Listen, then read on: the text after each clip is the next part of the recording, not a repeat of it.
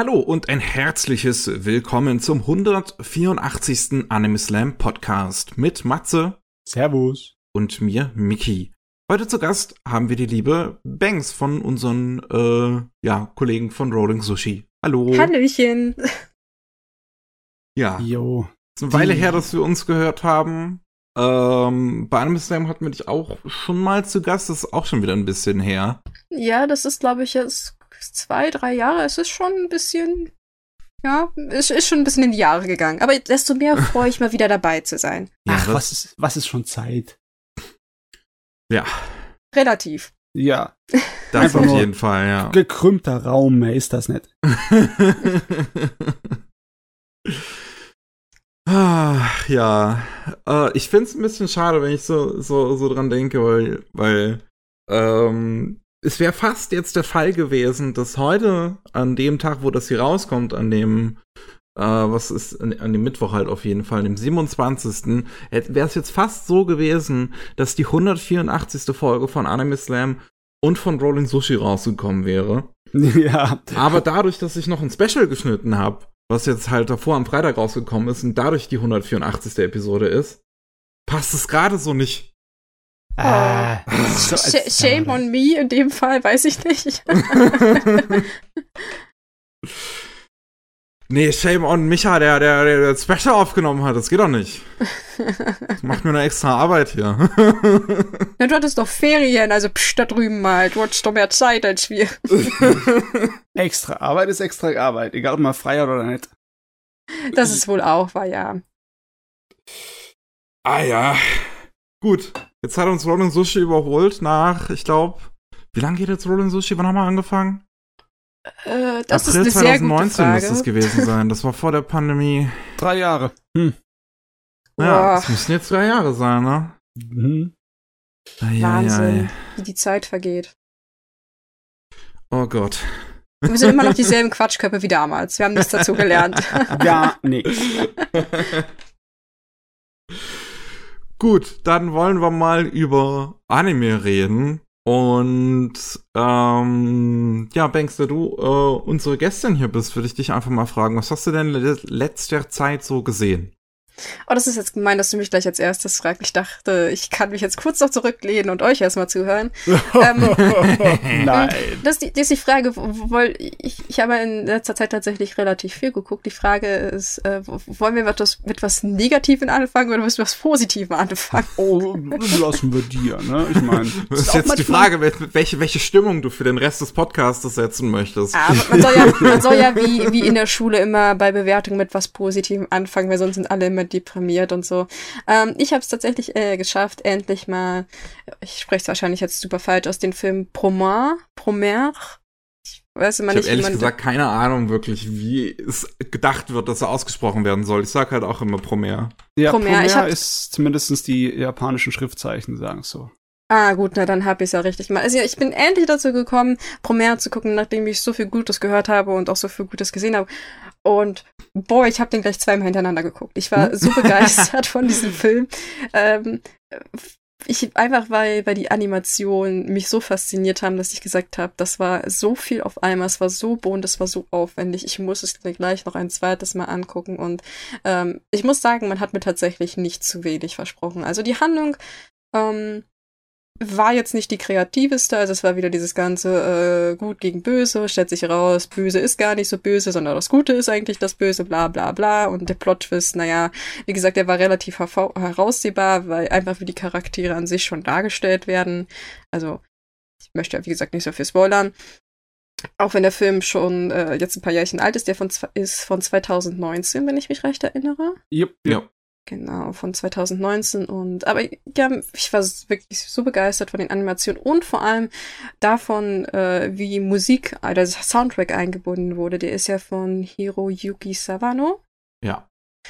Und ich bin ein Riesenfan und ich wusste tatsächlich nicht vorher, dass der den Soundtrack gemacht hat. Und als dann die ersten Songs zu hören, dann dachte ich so, ja, ich weiß genau, wer hier an der Tastatur saß und da mitmischen durfte. Und ich finde mir, Leute sollten definitiv über diesen Film reden, weil nachdem er irgendwie erschienen ist, ist es sehr still wieder drum geworden. Vor allem in Deutschland, weil wo wir gerade bei ich erinnere mich sind, äh, ich erinnere mich, dass der recht spät in Deutschland erst erschienen ist. Also der war in Japan und in Amerika schon eine Weile zu sehen und es hat recht lange gedauert, bis er bei uns einen offiziellen Release bekommen hat. Mussten wir nicht bis 2021 warten? Ich glaube, das war erst letztes Jahr, ja. Ja, ja. Mhm. Ja, das äh, hat eine Weile gedauert und da war schon viel von dem Feuer verflogen. Aber darf man nicht vergessen, dass halt äh, viele Sachen von Studio Trigger so abstrus übertrieben geil sind. Aber das heißt nicht unbedingt, dass sie ähm, so unglaublich langlebig sind. Ich meine, ich liebe ja auch noch Gurren Lagann, aber äh, ja, ist nicht so, als ob die Anime-Gemeinschaft äh, heute noch jeden Tag über Gurren Lagann abfeiert. Ne? Mm, ja, stimmt, das ist tatsächlich auch so ein bisschen in der Versenkung verschwunden. Ich weiß, dass das so zwei, drei Jahre recht groß war und auch durchaus ein bisschen kontrovers. Aber ja, stimmt schon. So Killer Kill war auch so kurz da. Ja. Bisschen länger, glaube ich sogar. Und dann, ja, heute hört man auch nicht mehr so viel. Aber das, ich finde es ja. schade, weil, weil es ist wirklich von der technischen Umsetzung so faszinierend. Und man merkt auch richtig, wie die äh, Trigger mit jeden, mit jeder Sache wächst. Also, ich habe auch Killer Kill gesehen. Äh, Gurren Lagann nicht zu Ende, deswegen kann ich da nicht ah, ganz so okay. viel sagen. Aber, Aber das Ende von Gurren Lagann ist genauso total explosiv verrückt von der Animation, wie du es dann wahrscheinlich jetzt in Promare hier erlebt hast. ja. ja. Und ähm, wie gesagt, es ist dieser einzigartige Stil, der halt aber auch ähm, mit, mit der Zeit wirklich wächst. Man sieht, wie, wie, wie man sich verbessert. Auch die, es ist ja auch eine Mischung mit 3D-Animation. Ich hatte gelesen, einige Kritiken, dass sie das irgendwie ein bisschen holprig fanden, den Übergang zwischen dem normal 2D-animierten und den 3D-animierten. Ich fand, es war zwar zu sehen, aber in der kompletten Handlung nicht so schlimm. Also, nee, also holprig nicht. würde ich auch nicht sagen. Ich finde, das ist beides super kombiniert, weil das ja. halt beides total bunt und farbenfroh und jeweils in seiner eigenen Technik super gemacht. Mhm. Ja. Ich meine, es gibt auch genug Szenen in Killer Kill, das mittlerweile schon etwas älter ist, ne, von 2013, in denen es nicht so einfach zu sehen ist, wie viel da mit Computer gemacht ist. Und das ist teilweise eine Menge, ne? Mhm. Also es ist nicht so, als ob die nicht schon längere Zeit Erfahrung damit hätten und damit spielen können. Das können sie schon. Ja, also ich, ich fand auch, weil, weil es waren ja überwiegend die, die Mecker, die mit 3D gemacht wurden, also wenn ich das richtig gesehen habe.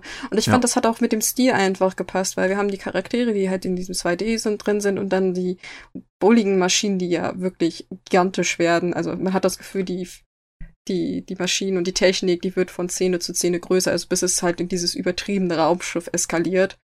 Das ja wirklich ein, ein Absurdum erreicht. Und äh, das fand ich total gerechtfertigt in der Hinsicht. Ja. Weil ah. das ist genau so, wie man es halt darstellen möchte. Und ähm, ich habe, wie gesagt, diese Kritik nicht verstanden.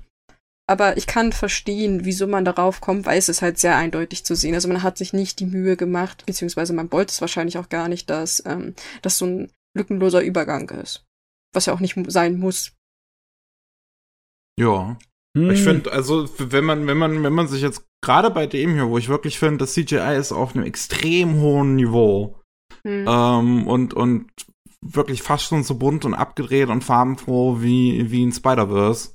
Da beschwert oh, ja. man sich im Prinzip dann auch nur, dass es überhaupt da ist, dass es existiert. Ja, ja. Wenn, wenn, man irgendwas zum Meckern braucht, ne, weil der Film an sich eigentlich so, äh, so abgerundet ist, dass man sich sagt, hm, ja, ich brauche irgendwie irgendeinen Kritikpunkt überhaupt und das ist, glaube ich, so das Einzige, was den meisten einfällt, ja. Ja, Aber du hast halt, recht halt, mit Spider-Man, ja, es hat mich so ein bisschen äh, daran erinnert.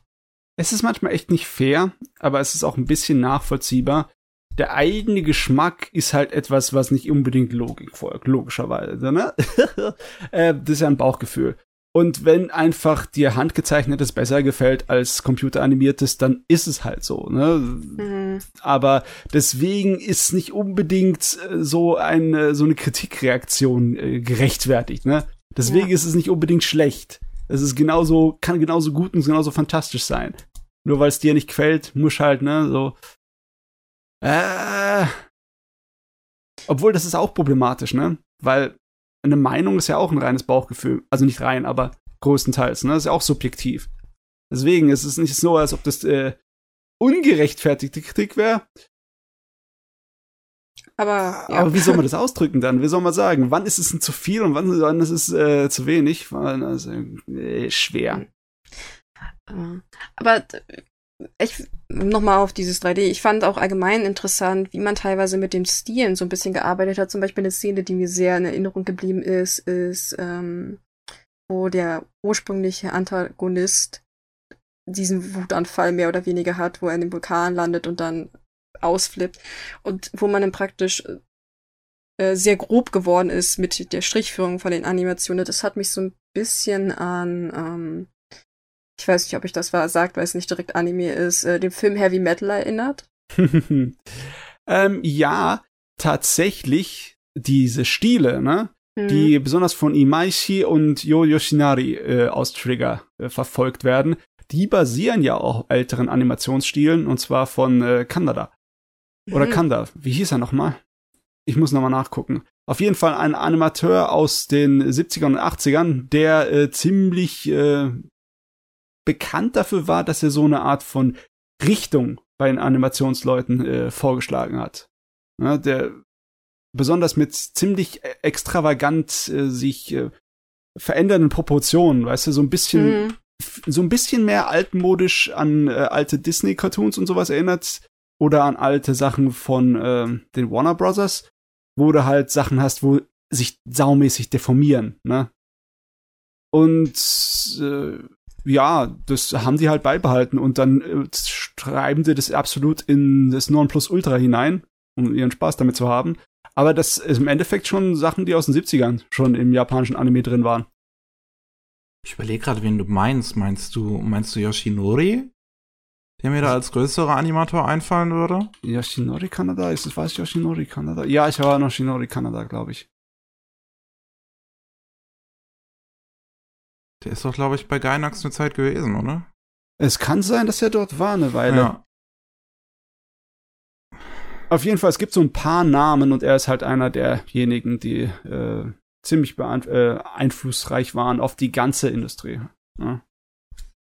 Deswegen, man merkt, dass ähm, man da so ein bisschen äh, die, die Ursprünge auch geehrt hat. Also finde ich, dass man das sehen kann. Andere haben wahrscheinlich eine andere Meinung.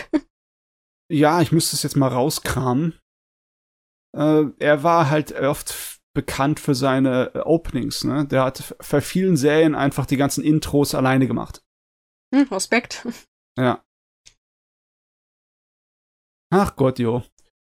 Auf jeden Fall, ich weiß, was du meinst, ne? Das ist, wirkt, wirkt schon ein kleines bisschen, als hätten die Leute ein wenig zu viele magische äh, Pilze sich reingeschmissen.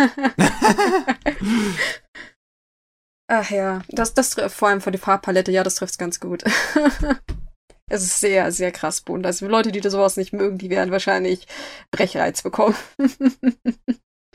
ja, aber wie kannst du schöne bunte Farben hassen? Na komm. Och, also komm, es gibt genug Leute, die, ich meine, es gibt Leute, die sagen, der neue Batman ist zu bunt.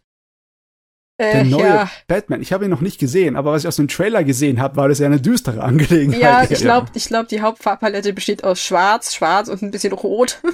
Ja. ja, was ist, wie es gibt so Menschen, die sagen, ach, ja, ich, Ich meine, mein- Haben die schon mal den Tim Burton Batman von 89 gesehen?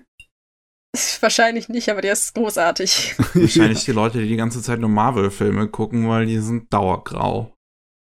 Das kommt tatsächlich auf die Filme an. Also zum Beispiel der letzte Tor von Taika Waititi, der war sehr bunt, was auch vielen Leuten Ja, nicht ja. gefallen hat. Man, da waren einige Herrschaften, die, die, ach, die haben sich wahrscheinlich vor Wut die Haare ausgerissen, nachdem sie den Film gesehen haben.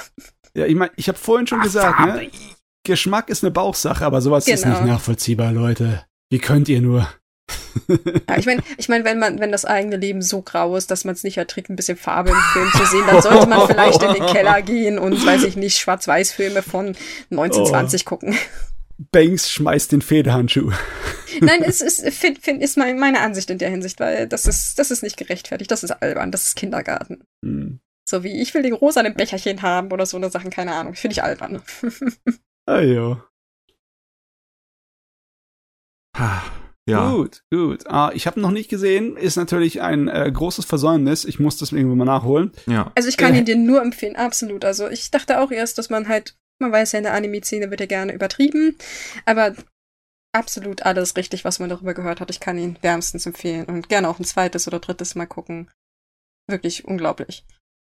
Ich finde das schon geil. Ich, ich denke mal schon, dass ich ihn einsortieren würde in die Sorte von Filmen, so wie Redline, Im Sinne von wegen einfach nur stilistisch Spektakel, ne? Ja. Ja, einfach äh, Augen auf und äh, Gehirn aus. Ja, fantastisch, genau richtig.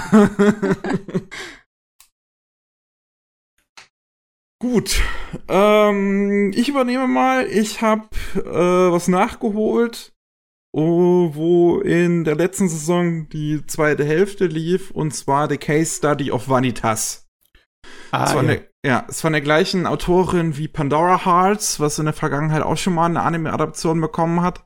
Muss sagen, Pandora Hearts habe ich aber weder gelesen noch gesehen, da habe ich keine großartige Ahnung von, aber ich weiß, dass so ein bisschen so so ein bisschen schonen und schote Elemente so ein bisschen beides vermischt und das gleiche passiert auch wieder bei Case Study of Vanitas.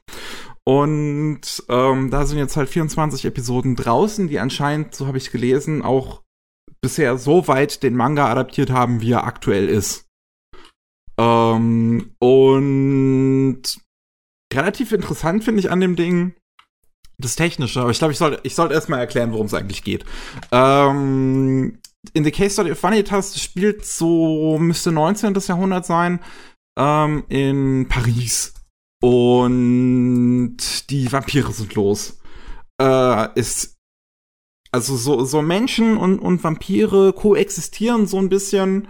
Ähm, und es, es ist jetzt so eine Art, wie, wie so eine Art Krankheit geht unter den, verbreitet sich unter den Vampiren, die dafür sorgen, dass die sich nicht mehr kontrollieren können. Die werden dann Cursebearer genannt.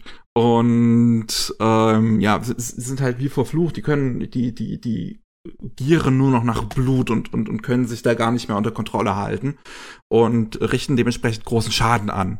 Und äh, die Hauptfigur Vanitas ist ein Mensch, der äh, das Buch von Vanitas besitzt. Ähm, und das eigentliche Vanitas ist halt ein große, starke Vampirwesen gewesen. Und äh, und, und der jetzt Vanitas hat das halt unter gewissen Umständen dieses Buch erhalten, was ähm, ihm ermöglicht, so die sogenannten Weltformeln zu bearbeiten. Die Also- Welt, äh, So im Sinne von wegen, ähm, er versteht, wie alles funktioniert auf der Welt, oder wie? Sozusagen Magie und, und Vampire und die Existenz davon wird ja halt alles damit erklärt, dass im Prinzip alles aus Formeln besteht und es eine Möglichkeit gibt, in diese hineinzugehen und diese anzupassen. Also im Ah, Prinzip, ne, wie, wie, jetzt als, als ob man im Prinzip die, die, die Chemie, die man sich aufzeichnen kann, direkt bearbeiten könnte. Es erinnert mich hier wieder ein kleines bisschen an Garden of Sinners. Das habe ich noch nicht gesehen. Aber ja, Ähm, es ist äh, auch so die Sorte von Fantasy, wo es etwas gibt, was im Endeffekt das ganze Konstrukt von Welt, Physik, Chemie und alles im Endeffekt erklären kann. Und dann hast du irgendein übernatürliches und übermächtiges Gerät, mit dem du direkt eingreifen kannst und sozusagen mogeln kannst, indem du die normale Reaktion äh, und Aktionssache einfach umgehst. hm. Ich finde es interessant, dass das gerade Vanitas heißt, weil das ist im Prinzip genau das Gegenteil, was Vanitas beschreibt. Es beschreibt ja, dass der Mensch gew über gewisse Dinge keine Gewalt hat und erst recht nicht über das Leben. Und das ist halt genau das Gegenteil. So, hier hast du ein Buch, du kannst es im Prinzip alles umbasteln. Wenn ich Die das jetzt richtig Engine. verstanden habe. Ja. hier ist das Che- Cheatcodes. Ja, es ist- so ist es ein bisschen. Ähm, und äh, Vanitas hat sich halt zur Aufgabe gemacht, dass er alle Vampire befreien möchte. Das heißt nicht unbedingt, dass er die Vampire wieder zu Menschen machen möchte, sondern dass er dafür sorgen möchte, dass gerade die Cursebearer äh, wieder zu normalen Vampiren werden.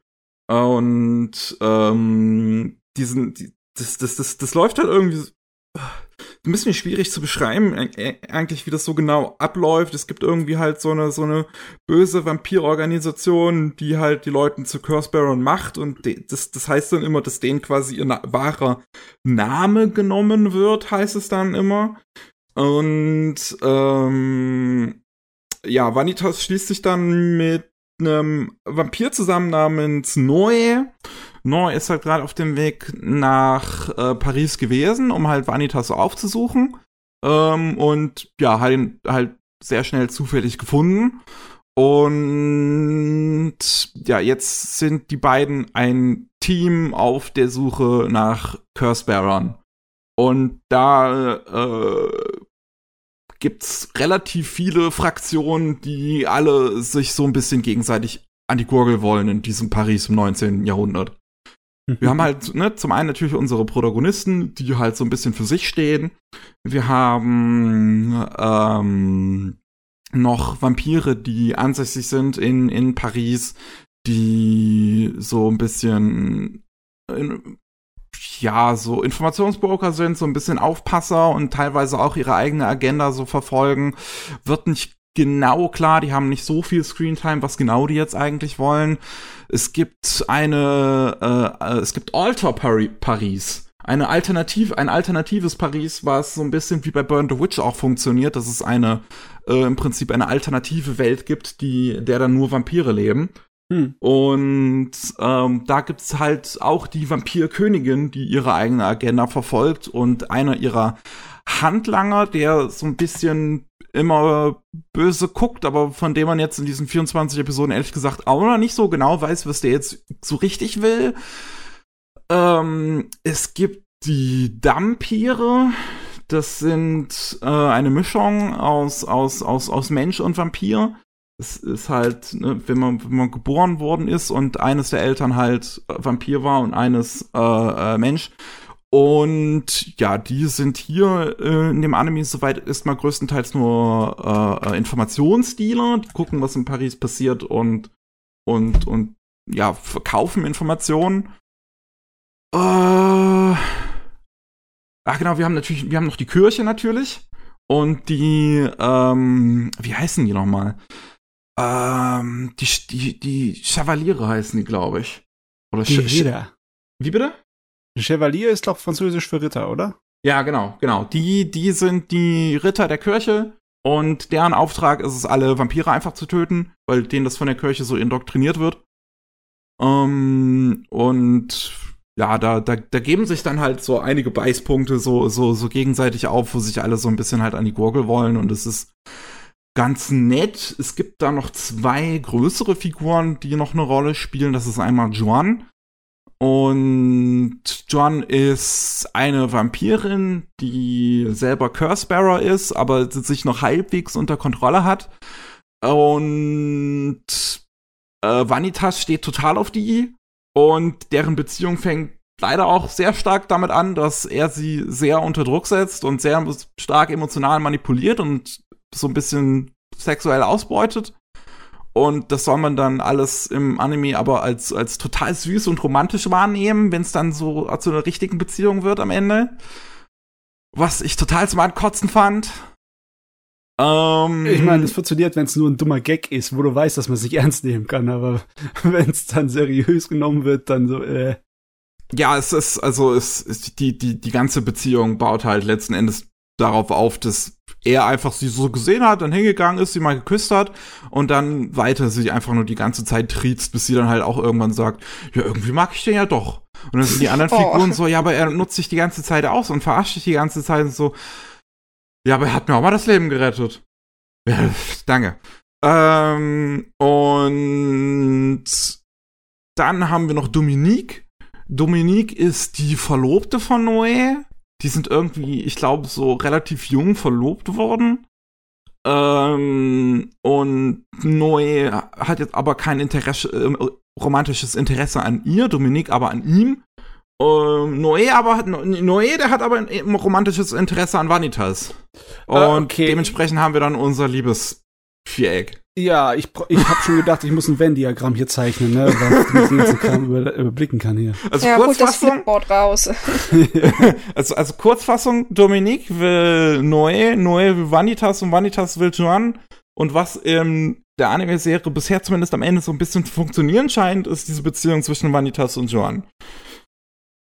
Hm. Und, aber, aber, aber wir haben gleichzeitig haben wir trotzdem auch so ein bisschen so, so, so ein bisschen romantische Action, ne, so, so, so, so, ein bisschen Queerbaiting zwischen Joan und Dominique, weil es sind Vampire und ähm, dieses, dieses, ne, in den Nacken beißen und sowas, das hat ja auch als, als Metapher für Sex angefangen. Ja, ja. Und das nimmt die Serie ernst. das, äh, das, das, das nimmt sich die Serie sehr zu Herzen. Und dementsprechend sind alle diese Szenen, wenn jemand jemand anderen in den Nacken beißt, immer sehr erotisch dargestellt und mit sehr viel Stöhnen und, und mit rot anlaufenden Gesichtern. Und das passiert die ganze Zeit und es, ist, es, es fühlt sich an, als ob man hier gerade einem großen Gangbang zuguckt. Ja, ich meine, es ist, es ist eigentlich schon ein Klischee, was Vampirsachen angeht. Ja. Das erste Mal, dass ich irgendeine Verfilmung gesehen habe, wo auf die Erotik von Vampirgeschichten extrem viel Wert äh, gelegt wurde, war bei Bram Stokers Dracula vom Coppola Ja, Anfang ja, der das 90er. stimmt. Ne?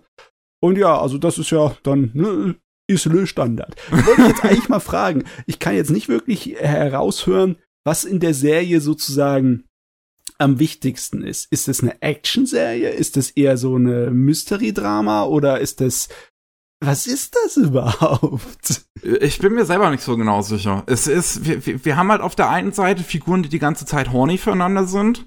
Wir haben auf der anderen Seite äh, so immer mal wieder Action-Szenen. Ist immer mal wieder so ein bisschen Thriller, würde ich vielleicht eher sagen.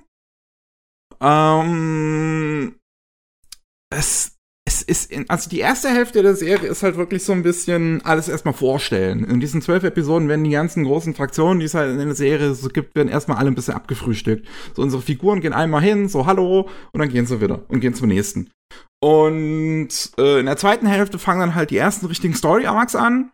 Da haben wir dann ähm, ein, ein Mädel, was alleine in einem großen Schloss in einem Wald lebt, beziehungsweise nicht ganz alleine. Sie hat noch einen Butler und der Butler ist aber auch in kann sich in einen Beast verwandeln, weil er auch ein Cursebearer ist, nur eine irgendwie stärkere Variante davon, die ihm halt in ein großes Beast verwandelt, was dann äh, Jagd auf Menschen macht. Zumindest so wird's erzählt, stellt sich dann auch noch heraus, dass das alles irgendwie Propaganda der Kirche ist und dann blibla und blub. Und das, das, das, das, das, das Problem inhaltlich an diesen Geschichten, die da aufgemacht werden, ist, dass sehr viel in Backstories erzählt wird. Ja, Ähm, Exposition. Mhm. Genau. Und es ist wirklich so, es, es ist wirklich so, es passiert so immer wieder in der Serie. Du lernst eine neue Figur kennen und instant danach geht deren Hintergrundgeschichte los. Und das können dann wirklich, das ist sehr oft eine ganze Episode, manchmal sogar mehr, dass es anfängt in einer Episode und dann ist die nächste Episode noch komplett diese Backstory immer noch. Okay. Und das ruiniert total das Pacing. Oh man, da habe ich später auch eine Serie, die dieselben äh, Sünden begeht, ne? So, äh, da auf einmal, oh, wir müssen es erklären. Flashback. Ja, es, es ist wirklich leider immer so in dieser Serie, so, so ne, bei, bei dieser äh, ähm, Vampirin, die da allein im Wald lebt zum Beispiel, beziehungsweise mit ihrem Butler. Ähm, du lernst die kennen, dann zack, erstmal Flashback für zwei Episoden und dann geht die richtige Story weiter. Und dann, dann hast du noch eine andere Figur, die ähm, da eine große Rolle spielt. Astolfo heißt die, die genauso wie Astolfo im Fate-Universum auf der gleichen historischen Figur basiert. Mhm. Ähm, und auch irgendwie eine tragische Backstory mit Vampiren hat, die muss dann auch erstmal erzählt werden, bis es dann weitergehen kann. Und das passiert so die ganze Zeit und es ist wirklich, wirklich anstrengend. So in der ersten Hälfte fand ich die Serie noch so halbwegs unterhaltsam, denn sie ist auch, äh, was, was das Handwerk angeht, also abseits jetzt vom, vom, vom Storytelling eigentlich ganz interessant, da komme ich gleich noch drauf. Ähm, und weil die Interaktionen zwischen den Figuren auch immer mal wieder ganz witzig sein können, wie die sich irgendwie so ein bisschen äh, so teilweise gegeneinander necken dann kommt die nächste quasi Sexszene und sowas. Und es ist, das ist ganz witzig. Ähm, in der zweiten Hälfte, wenn es dann versucht, ernst zu machen mit richtigen Story Arcs, funktioniert's halt nicht, weil dieses ständige Reinquetschen von Background Stories so hart das Pacing killt, dass ich irgendwann nur noch extremst gelangweilt war. Weil diese Oh. Backstories auch so ausführlich erzählt werden halt. Da ist so viel drin an Inhalt, was du auch nicht brauchst. So, es Also ist einfach nur versucht die hier ist- Serie so selber das, das Denken der Zuschauer zu übernehmen, so Ja. ein bisschen kleinsten Fuhr zu erklären und das ist ein Symbol dafür und dies und das. Na ja gut, sowas So, so hier, ist, hier ist eine neue Figur, hier ist ihre tragische Background-Story, fühl dich traurig, Glückwunsch. Und das, das, also das, das, das ging mir in der zweiten Hälfte wirklich einfach mal auf den Sack. Also ich war, als ich da, da ankam an diesem Punkt, ich war froh, als ich es fertig geschaut habe. Ich, das, also mich gerade durch die letzten vier Episoden war wirklich einfach nur noch eine Qual. Ich habe mich da nur noch durchgequält. Oh je, oh je. Ähm, und was aber in, äh, was, was, was aber interessant eigentlich in der Serie ist, ist halt wirklich die, ähm, die ganze Machart von der. Denn wir haben hier als Regisseur äh, Tomoyuki Itamura, der war vorher jahrelang bei Shaft gewesen und hat da ganz viele Monogatari-Serien Regie geführt. Neko Monogatari, Monogatari Second Season, Hana Monogatari, mhm. äh, erste Staffel von Novari Monogatari. Und ähm, deswegen hat die Serie einen extremen Chef-Look. Oh. Beziehungsweise überhaupt einen extremen Chef-Style. Da steht zwar Studio Bones drauf, aber du merkst es eigentlich nicht. Weil die ganze Art und Weise, wie Regie geführt wird, wie Composition stattfindet, wie geschnitten wird, ist total Chef. Mm, du hast mm. diese, du hast immer diese 90 Grad Kamerawinkel, also entweder senkrecht zum Boden oder senkrecht zu den Figuren, das genau von oben drauf gezeigt wird. Du hast schnelle Schnitte, wo dann immer wieder so ausführliche, so richtig ausführliche äh, Character Animation stattfindet, so einfach wie sie sich so ein bisschen bewegen, aber in total vielen Frames gezeichnet.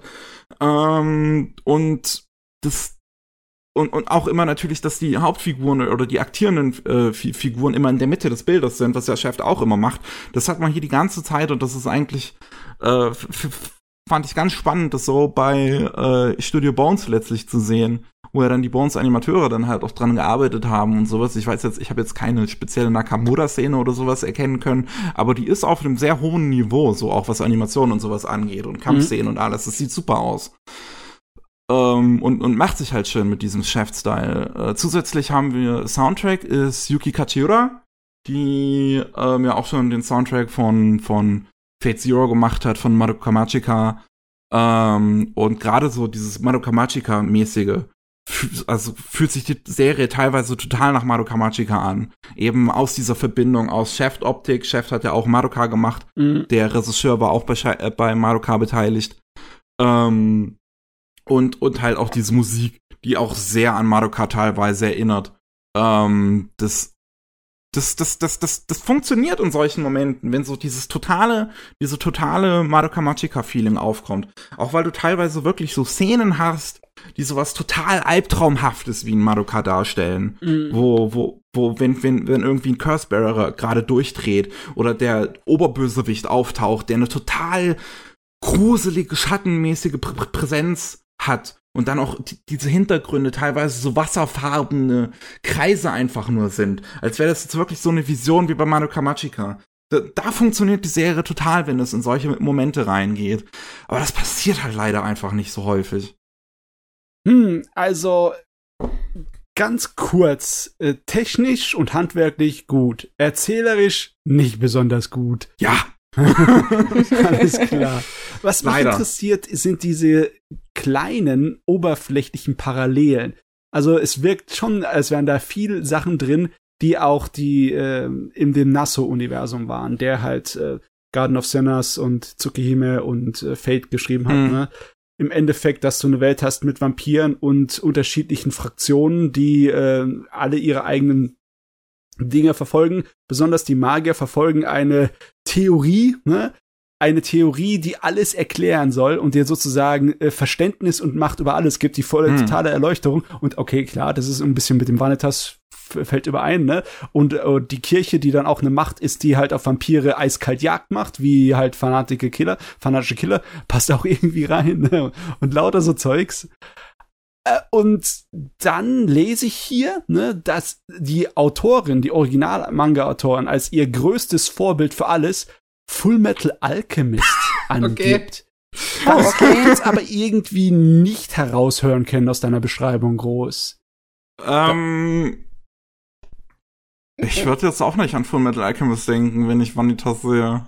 Naja, vielleicht kann man das daraus ableiten, weil äh, Fullmetal Alchemist ist ja halt mit Alchemie und Alchemie ist ja im Prinzip auch so der Eingriff in die Natur. Also der, der Alchemist versucht ja die Dinge zu schaffen, die von der Natur eigentlich nicht gegeben sind. Also zum Beispiel wie Gold herstellen aus Stein, Ja, ja. Metall und so weiter. Ja, das und äh, vielleicht- Vanitas, soweit du das ja erklärt hast, hast ja auch die Möglichkeit, mit diesem Buch irgendwie in das Leben einzugreifen. Vielleicht Hm. meint sie das irgendwie. Ja, das ist zwar ein bisschen weit hergeholt, aber Also, Es ist eine Parallele, ne? dass du immer so eine Sache hast, die im Endeffekt alles erklärt, die Theorie von allem, und das ist ja Hm. auch Alchemie in dem Sinne gewesen, ne? und vielleicht, dass das Vanitas charaktermäßig so ein bisschen ähnlich ist zu Edward. Beziehungsweise, nee. Wer, wer war jetzt Edward und wer war Eric? Eric war der, Edward war der mit der äh, Dings, der Rüstung, oder? Oder? Das ist gerade auch noch denn? Ah, Okay, warte mal, nachgucken. Ah. Ach, nee, stimmt. Eric war ihr Nachname. Alphonse ist Rüstung, Edward ist, ist der nur mit dem Metallarm. Okay. Also äh, der Charakter vom Protagonisten von Vanitas ist sehr ähnlich zu dem zu Edward. Ja. Und ich würde sagen, so teilweise so ein bisschen wie mit Comedy umgegangen wird, ist Okay. in Vanitas ähnlich dazu, wie es in Fullmetal Alchemist funktioniert Hm. das, Hm. das, das halt, also ich finde es auch in Fullmetal Alchemist, dass es halt sehr raussticht, immer diese Comedy und sehr aggressiv drin ist und äh, dann die Figuren sich so ein bisschen ein bisschen chibi-mäßig verwandeln und, und du so simple Hintergründe hast, wo dann einfach nur so ein bisschen das dann auf so, auf so, nicht unbedingt Wortwitze, aber so ein bisschen so Rumblödeleien im Prinzip dann geht. Ja. Ja, jetzt echt, ich frage mich, ob die ganzen ähm, ja, Schwächen dieser Serie daherkommen, dass es im Original genauso schwach ist oder ob das an der Umsetzung auf ein Anime war. Das ist natürlich jetzt schwer zu sagen, wenn man den Manga nicht kennt. Ich kenne auch nicht mehr den Anime. Ja, ich kenne den Manga leider auch nicht, aber ich, von dem, was ich halt gelesen habe, sind die Fans von dem Manga eigentlich ziemlich zufrieden mit der Anime-Adaption. Okay, Hm. ja, dann wird es schon von vornherein drin sein. Ich kann bloß sagen, äh, ich habe Pandora Heart gelesen, die ersten drei Bände, aber man sieht den Stil sehr eindeutig. Also ich habe den Hauptcharakter gesehen und dachte so, ja, das ist, das ist definitiv von der Zeichnerin von Pandora Heart. Aber ich kann jetzt auch nicht so viel sagen, wie ähnlich die Figuren da sind. Ich meine, nur weil Vampire drin sind, äh, schlägt auch nicht automatisch dein Herz höher, oder? Ich bin tatsächlich ein gro großer Fan von, von Vampir-Animes. Oh, Also okay, äh, okay, zu okay. mein, mein Lieblingsanime gehören tatsächlich Blood Plus. Äh, auch Hm, der Film okay. Blood Plus The Last Vampire und ähm, Trinity Blood bin ich auch ein großer Fan von. Trinity Blood, boah, da, da, da holst du was aus der Vergangenheit hervor. Ja, Das ich habe ja, ich habe auch tatsächlich ist einer der wenigen Anime-Serien, die ich komplett äh, hier als DVD-Box stehen habe, weil ich den großartig fand. Ich weiß, der ist technisch vielleicht nicht ganz ausgereift und die Story ist ja auch nicht zu Ende, weil äh, die Originalstory ja auf das Buch, auf dem Buch basiert und das ist ja nie fertig geworden. Von daher, ja. aber trotzdem, ich bin ein sehr begeisterter äh, Fan von so Vampir. Auch, ähm, was ich nicht geguckt habe, weil es so ein romantischer Munch Punch ist, ist Vampire Night. Das war, glaube ich, damals in meiner Schulzeit so Ja, okay. das Big Thing und ich mochte es überhaupt nicht, weil es alles so Drama war. Aber äh, da gibt es noch einen anderen, wie heißt der? Was, Vaslav? Vassal? Nee, nicht Bloodlove, ähm, der ist, ach, ich habe den Manga mal in der Bibliothek bei uns gelesen, weil der scheiße teuer ist. Das waren, glaube ich, vier oder fünf Bände und die sind so vergriffen, dass, glaube ich, ein Band 80, 90 Euro teilweise gehandelt wird. Oh, Und es geht okay. auch um äh, einen Vampir und so einen Cyborg, der so einen super hässlichen Topfhaarschnitt in Blond hat, falls das jemanden was sagt. Ui, ist nee. auch- Ist auch sehr homoerotisch angehaucht, aber auch eine sehr interessante Story mit ein bisschen Backstory. Was haben eigentlich Vampirgeschichten so mit Backstories? Fällt mir gerade so auf. Die haben immer sehr viele Rückblenden aus irgendeinem Grund. Aber ja, ich die, Vampir-Anime sie sind leben schon großartig. ziemlich lange, ne? Deswegen, also da ist viel zu erzählen. Ja, aber wenn, ich weiß nicht, das ist, glaube ich, so der, der, der Hauptgrund, wo Migi das jetzt beschrieben hat, wieso mich diese Serie absolut jetzt abschreckt. Also Vanitas, weil oh, ich hasse es, wenn mega viele krasse Rückblenden in Anime sind. Das finde ich immer schrecklich, weil man muss nicht alles erklären. Ich muss jetzt nicht wissen, warum der vielleicht immer eine rote Hose anhat oder solche Sachen. Das, das ist mir immer ein bisschen zu viel. Ja, ich kann auch nicht wirklich mit Rückblenden. Ich finde das da, äh, meiste Zeit auch einfach nur anstrengend. Ich bin großer Fan davon, wenn es sowas ist wie, wie Jaske. Wo es halt im Prinzip so darum geht, so diese Figur und ihre Hintergrundgeschichte und so ihr ganzes Leben, was sie so durchgemacht hat, dass das immer wieder so eingeflossen wird in diese eigentliche Handlung. Aber das macht Vanitas nicht. Vanitas steht halt halt einfach still und ja. ähm, erklärt dir einfach kurz die Hintergrundgeschichte. Man ja, das ist, das ist ja. sehr stumpfsinnig, muss ich sagen. Also.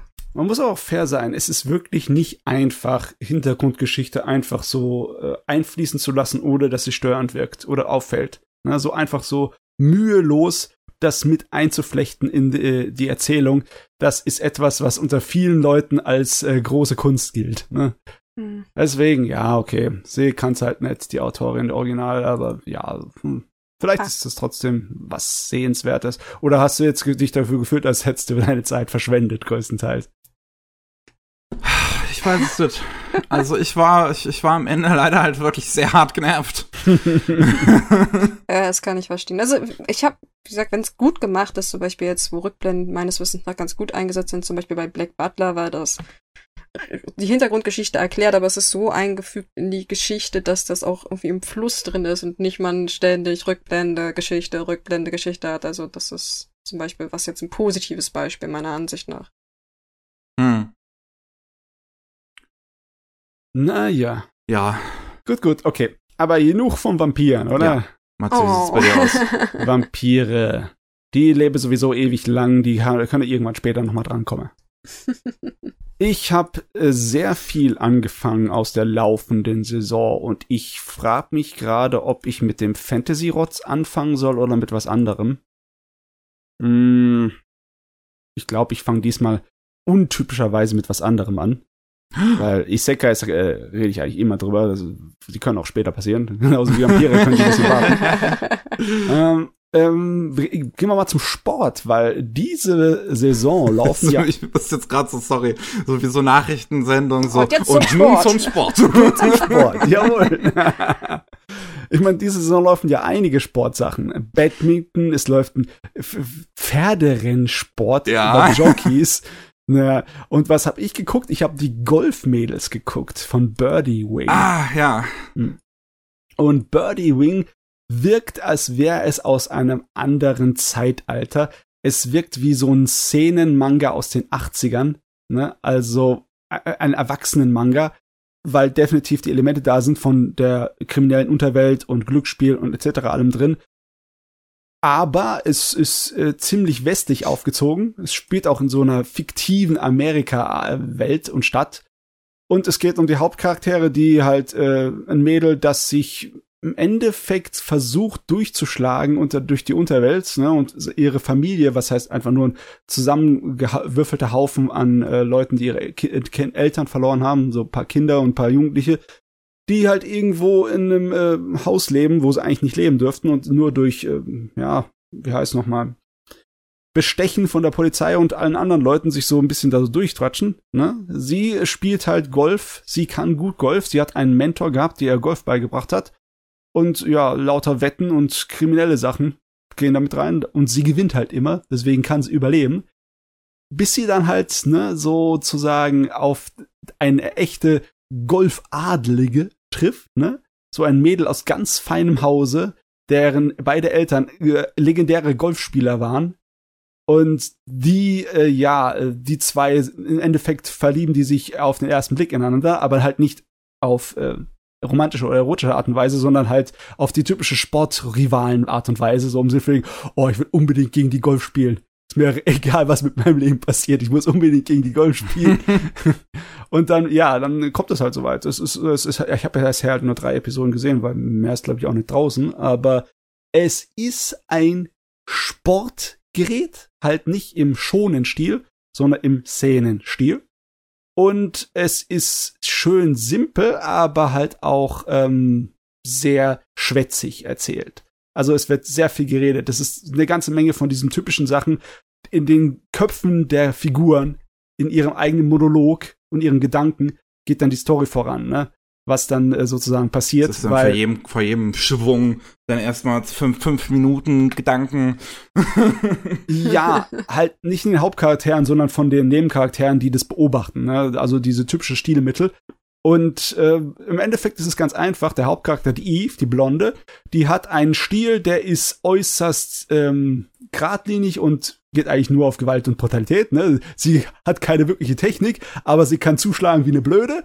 Und deswegen, ja, sie, äh, sie, kann das halt sehr gut und sie äh, schafft es halt dann immer vom Golfen her äh, super Punkte zu machen, aber hat halt null Eleganz aber äh, im Endeffekt, sie schlägt jeder einzelnen Schlag, als wär, würde ihr Leben davon abhängen, weil es im Endeffekt bei so den ganzen kriminellen Untergrundwetten, wo sie dann verwickelt drin ist, auch so ist, ne?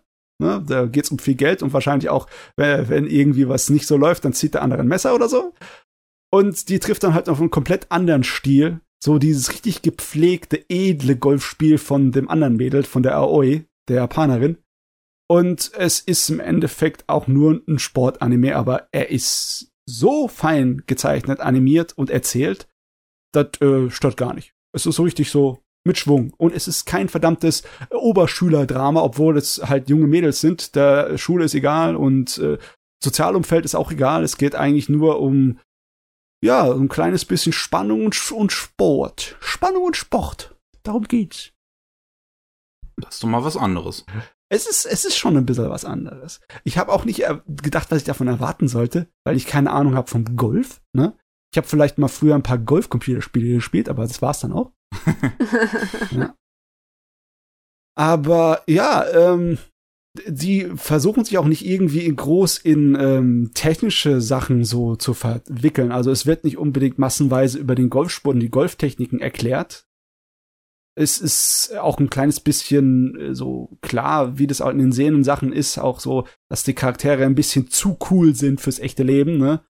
Und ein bisschen übernatürliche Fähigkeiten haben, ne? Also äh, sie, sie hat auch tatsächlich so wie in einem schonen Manga bestimmte, äh, ja, äh, coole Besprüche für ihre einzelnen Techniken, ne?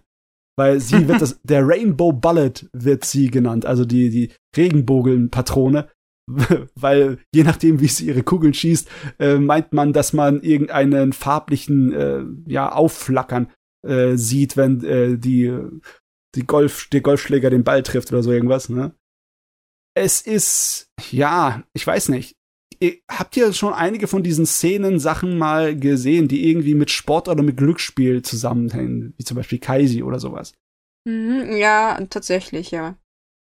Kaiji wäre jetzt auch nur das Einzige, was mir einfiel. Ja, aber die haben meistens, die ganzen Szenen-Sachen äh, in diesem Bereich haben meistens einen ähnlichen ja, Stil, Geschmack oder zumindest so, äh, so Elemente, wo man sie sofort dran wiedererkennen kann. Man hat die Serie auch. Ne? Und es fällt mir voll, ne?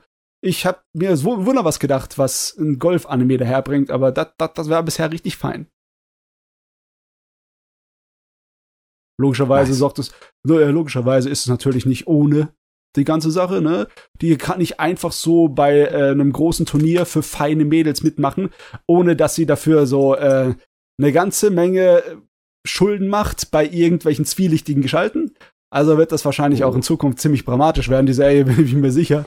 Aber ja, hauptsächlich geht's um Golfspielen. Golf. Also, es wird wahrscheinlich nicht nur darum gehen, dass irgendwelche Mädels auf kleine weiße Bälle rumkloppen.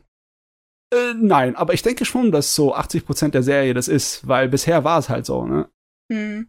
Das war die meiste Zeit der Episode, wurde Golf gespielt. Hm. Was ja auch bei einem Golf-Anime Sinn macht. Wäre ja merkwürdig, wenn sie auf einmal Fußball spielen würden. das wäre doch auch mal was, ein Sport-Anime, der bei der Hälfte einfach mal die, die Sportart wechselt. Boah, ey, das, das, kann, das kannst du nicht machen. Das ich, ich sowieso nicht, weil ich nicht animieren kann und ich kann auch keine Mangas zeichnen. nee, ich, ich meine nur, ich glaube, das wird keiner sich erlauben, irgendwie eine Geschichte zu erzählen von wegen jemanden, der den, den Sport macht. Dann verletzt er sich auf einmal und kann den Sport nicht weitermachen und muss einen anderen machen. Und dann eine 90-Grad-Kurve. Jetzt unser, unser so und so Sportmanga auf einmal nicht mehr so und so Sportmanga, sondern ein anderer. Oh, das funktioniert nicht. Das wär, ich dachte, das wäre ein harter Twist, der ich glaube für ordentlich so, so Gesprächsstoff sorgen würde. Es also mal Leute geil, würden ne? definitiv drüber reden. Es wäre auf jeden Fall mal gewagt, aber nee. Ich habe ich hab diese Saison nicht so viele Animes geguckt, die groß was gewagt hätten. Ne? Die meisten waren sehr beschaulich. Ich meine, ich habe auch dieses ähm, wie heißt es nochmal, Daimon, Recipe for Happiness angefangen, was äh, auch im Endeffekt aus dem Szenenbereich vom Inhalt ist. Ne? ist äh, ein junger Mann, der halt einfach von zu Hause abgehauen ist, um seinen Traum zu erfüllen, eine Band zu gründen. Ne? Und dann hat er eine relativ äh, belanglose, billige Band, mit der er zehn Jahre durch die Gegend zieht, bis auf einmal an einem Tag ihm alle seine Bandmitglieder kündigen. Und dann sitzt er da alleine und so, scheiße, was mache ich jetzt? Ist alles vorbei. Und dann schleppt er sich nach Hause zu seinen Eltern, kriecht nieder vor ihnen, ne, um so sagen, äh, sorry Leute, es hat nicht funktioniert, ich möchte doch bei euch wieder einziehen und arbeiten, weil seine Eltern haben eine traditionelle japanische Süßigkeitenhersteller. So ein Wagashi-Laden, ne? Und ja, aber die haben im Endeffekt schon jemanden aufgenommen, der sozusagen der Nachfolger der vom Chef wird. Ne? Nicht er, sondern ein ganz junges Mädel, die ein totaler ähm, ja, Genie ist, was Süßigkeiten machen angeht. Aber ja, deren Familiensituation anscheinend auch äußerst kompliziert ist. Ihr ist der Vater irgendwie weggelaufen. Und äh, andere Familienmitglieder haben sie direkt nur nicht. Und deswegen, sie lebt da halt sozusagen als so eine Art von Stieftochter. Und im Großen und Ganzen ist es eine Story, da, äh, darauf, dass der Hauptcharakter eher ein unzuverlässiger Lümpel ist, aber er hat Lebenserfahrung und mit der Lebenserfahrung hilft er halt einigen der, äh, den Leuten und so ganz langsam werden dann auch ihre Meinungen von ihm werden besser. Weil klar, erstmal denken alle, es ist ein Taugenichts, der sich da einfach da wieder zurückgeschlichen hat, weil er alles, was er anfasst, für den Arsch ist. Aber stellt sich heraus, dass ähm, auch wenn der Kerl nutzlos ist, ist er für die seelische Gesundheit aller Leute ziemlich gut. Und deswegen, das ist, das ist die Sorte von Geschichte. So ein kleines bisschen auch wie GTO war, ne? Hm. Dass du im Endeffekt einen Hauptcharakter hast, der die, ähm, äh, die seelische und moralische Stütze ist für die, für die anderen Charaktere. Was mal lustig ist, das habe ich eine Weile lang nicht gesehen, so eine Sorte von Serie es ist auf jeden Fall viel weniger ähm, turbulent als sowas wie GTO. Es ist viel beschaulicher. Es ist sehr Slice of Life mäßig. Hm. Alles so ein bisschen understated. Ne? Keine gigantische Comedy, keine gigantisches Drama. Es, äh, ja, es war zum einfachen Angucken. Im Vergleich dazu war Golf noch spannender. ich weiß jetzt nicht, ob, äh, es hört sich vielleicht so ein bisschen an, als wäre das auch eine Kritik, aber ich weiß noch nicht, ob es Kritik ist oder nicht. Ich bin mir noch nicht sicher, ob die Serie langweilig ist. Kann ich noch okay. nicht sagen. Nach den ersten drei Episoden habe ich mich zumindest noch nicht gelangweilt.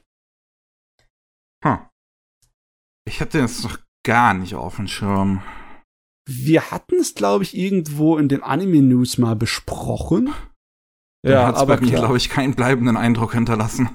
ich meine, das Einzige, was einen bleibenderen Eindruck hinterlässt, dass es wieder so eine Serie ist, die sehr, sehr viel Dialekt hat. Sie spielt in Kyoto und deswegen mm. ist äh, ein dicker Kyoto-Dialekt viel drin in sehr vielen Szenen. Also es gibt also viel mehr Dialektdialoge als normales äh, Hochjapanisch. Ist da oh, ist ja wie in Toradora. Ja.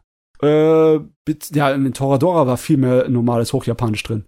War das nicht Toradora, was so Dialekt. viel? Es gab doch irgendeine andere, irgendeine. Ja. Äh, ah, nee, war das, ähm, du wirst es mir sagen, irgendeine gab's doch da, die nur so Kyoto-Dialekt hatte. Äh, es gab welche mit Kansai-Dialekt, das war Lovely ja, Kansai, Complex. genau, das meine ich. Und das war extrem. Lovely Complex war 99% genau, genau, Lovely Complex. ja. So viel Dialekt ist hier nett. Also die spricht, schwätze auch zwischendurch mal normal.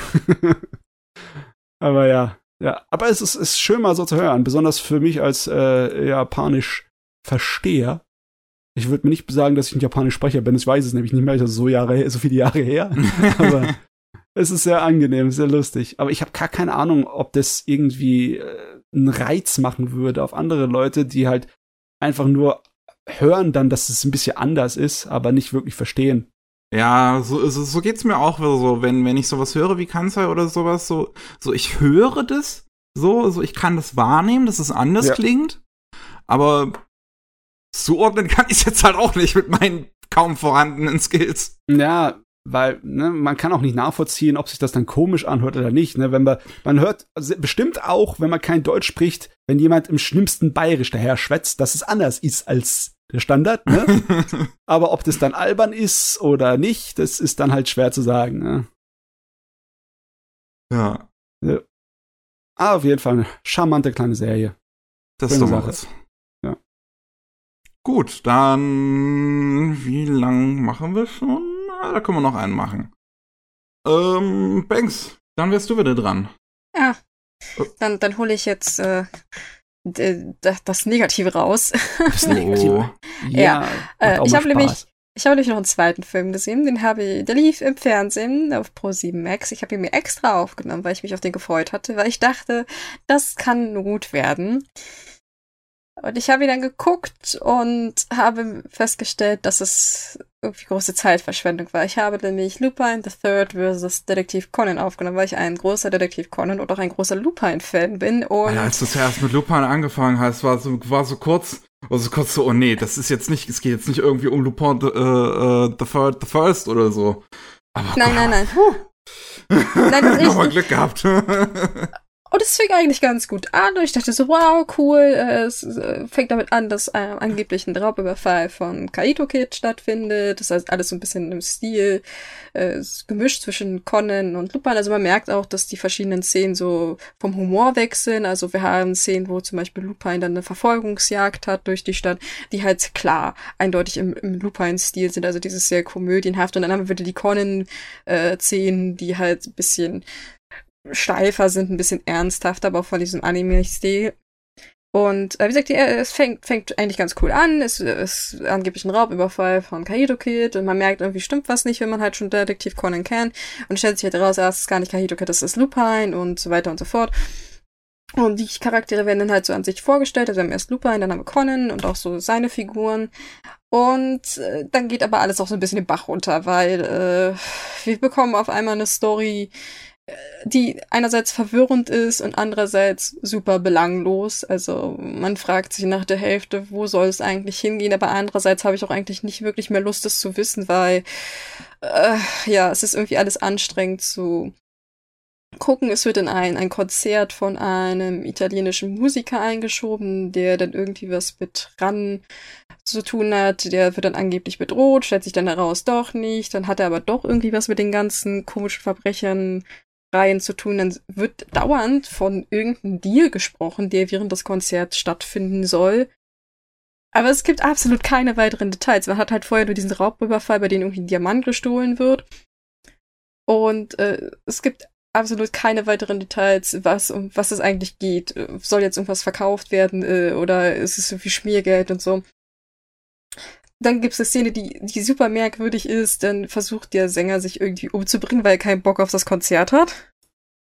Äh, Das this ist- escalated quickly. Ja, ja, das, der, der, der, der haut aus dem Hotel irgendwie ab und will irgendwie ein bisschen Spaß haben, weil äh, Bodyguard, äh, ist so berühmt, der kann ja nichts machen, bla bla bla.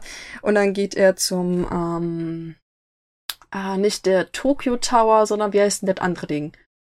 Äh, jetzt geht er da irgendwie hin und du dann diesen klettert. Fernsehturm? Ja, ja.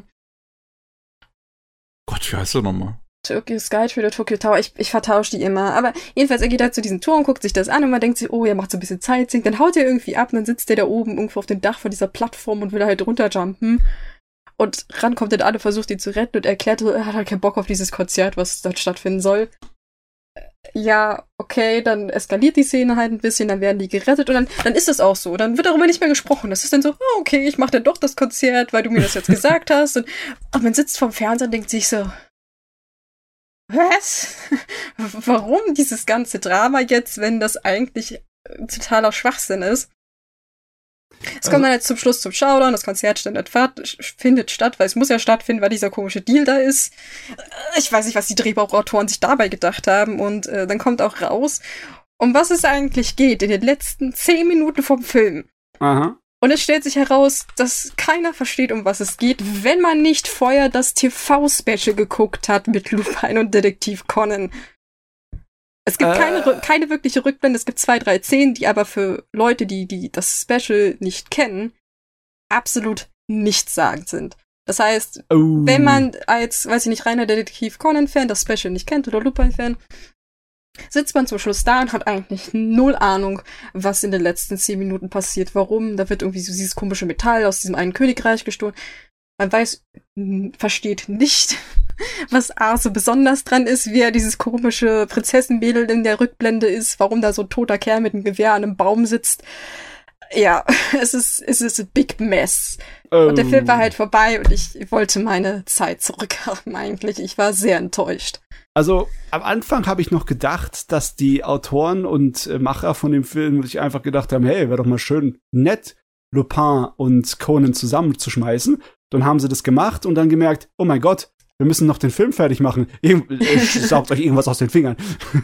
Ja, also Aber anscheinend ist da ja mehr hinten dran gewesen, als eigentlich ich erwartet habe. Und es ist trotzdem schrecklich umgesetzt worden. Ja, also es, es fühlt sich immer an, dass man eine Szene hat und man hat dann festgestellt, oh scheiße, wenn wir das am Ende so machen, brauchen wir dafür aber irgendwie noch eine Erklärung. Und dann haben sie diese Szenen eingebaut, die aber absolut absurd und dämlich sind in ihrer Erklärung. Auch die Detective Boys haben dann eine kurze, wichtige Rolle anscheinend und es stellt sich am Schluss heraus, dass sie überhaupt keine wichtige Rolle haben. Also das ist super merkwürdig gemacht. Animationstechnisch würde ich sagen, ist er okay. Wir haben halt, man sieht halt, dass es diese verschiedenen Animationsstile sind, also das Lupin ein bisschen aufwendiger ist, Conan weniger. Äh, und die Jokes, die auch so drin sind, sind okay. Es ist halt typischer Lupin-Humor, der so ein bisschen äh, erwachsener ist. Ähm, halt ist der schwere Nöter, der immer die Frauen anbaggert und so. Es gibt auch eine sehr merkwürdige Szene mit Ai, also dem, dem anderen Mädel, das die eigentlich eine Frau ist und dem weiblichen Hauptcharakter aus Lupin. Ach, ich vergesse ihren Namen immer.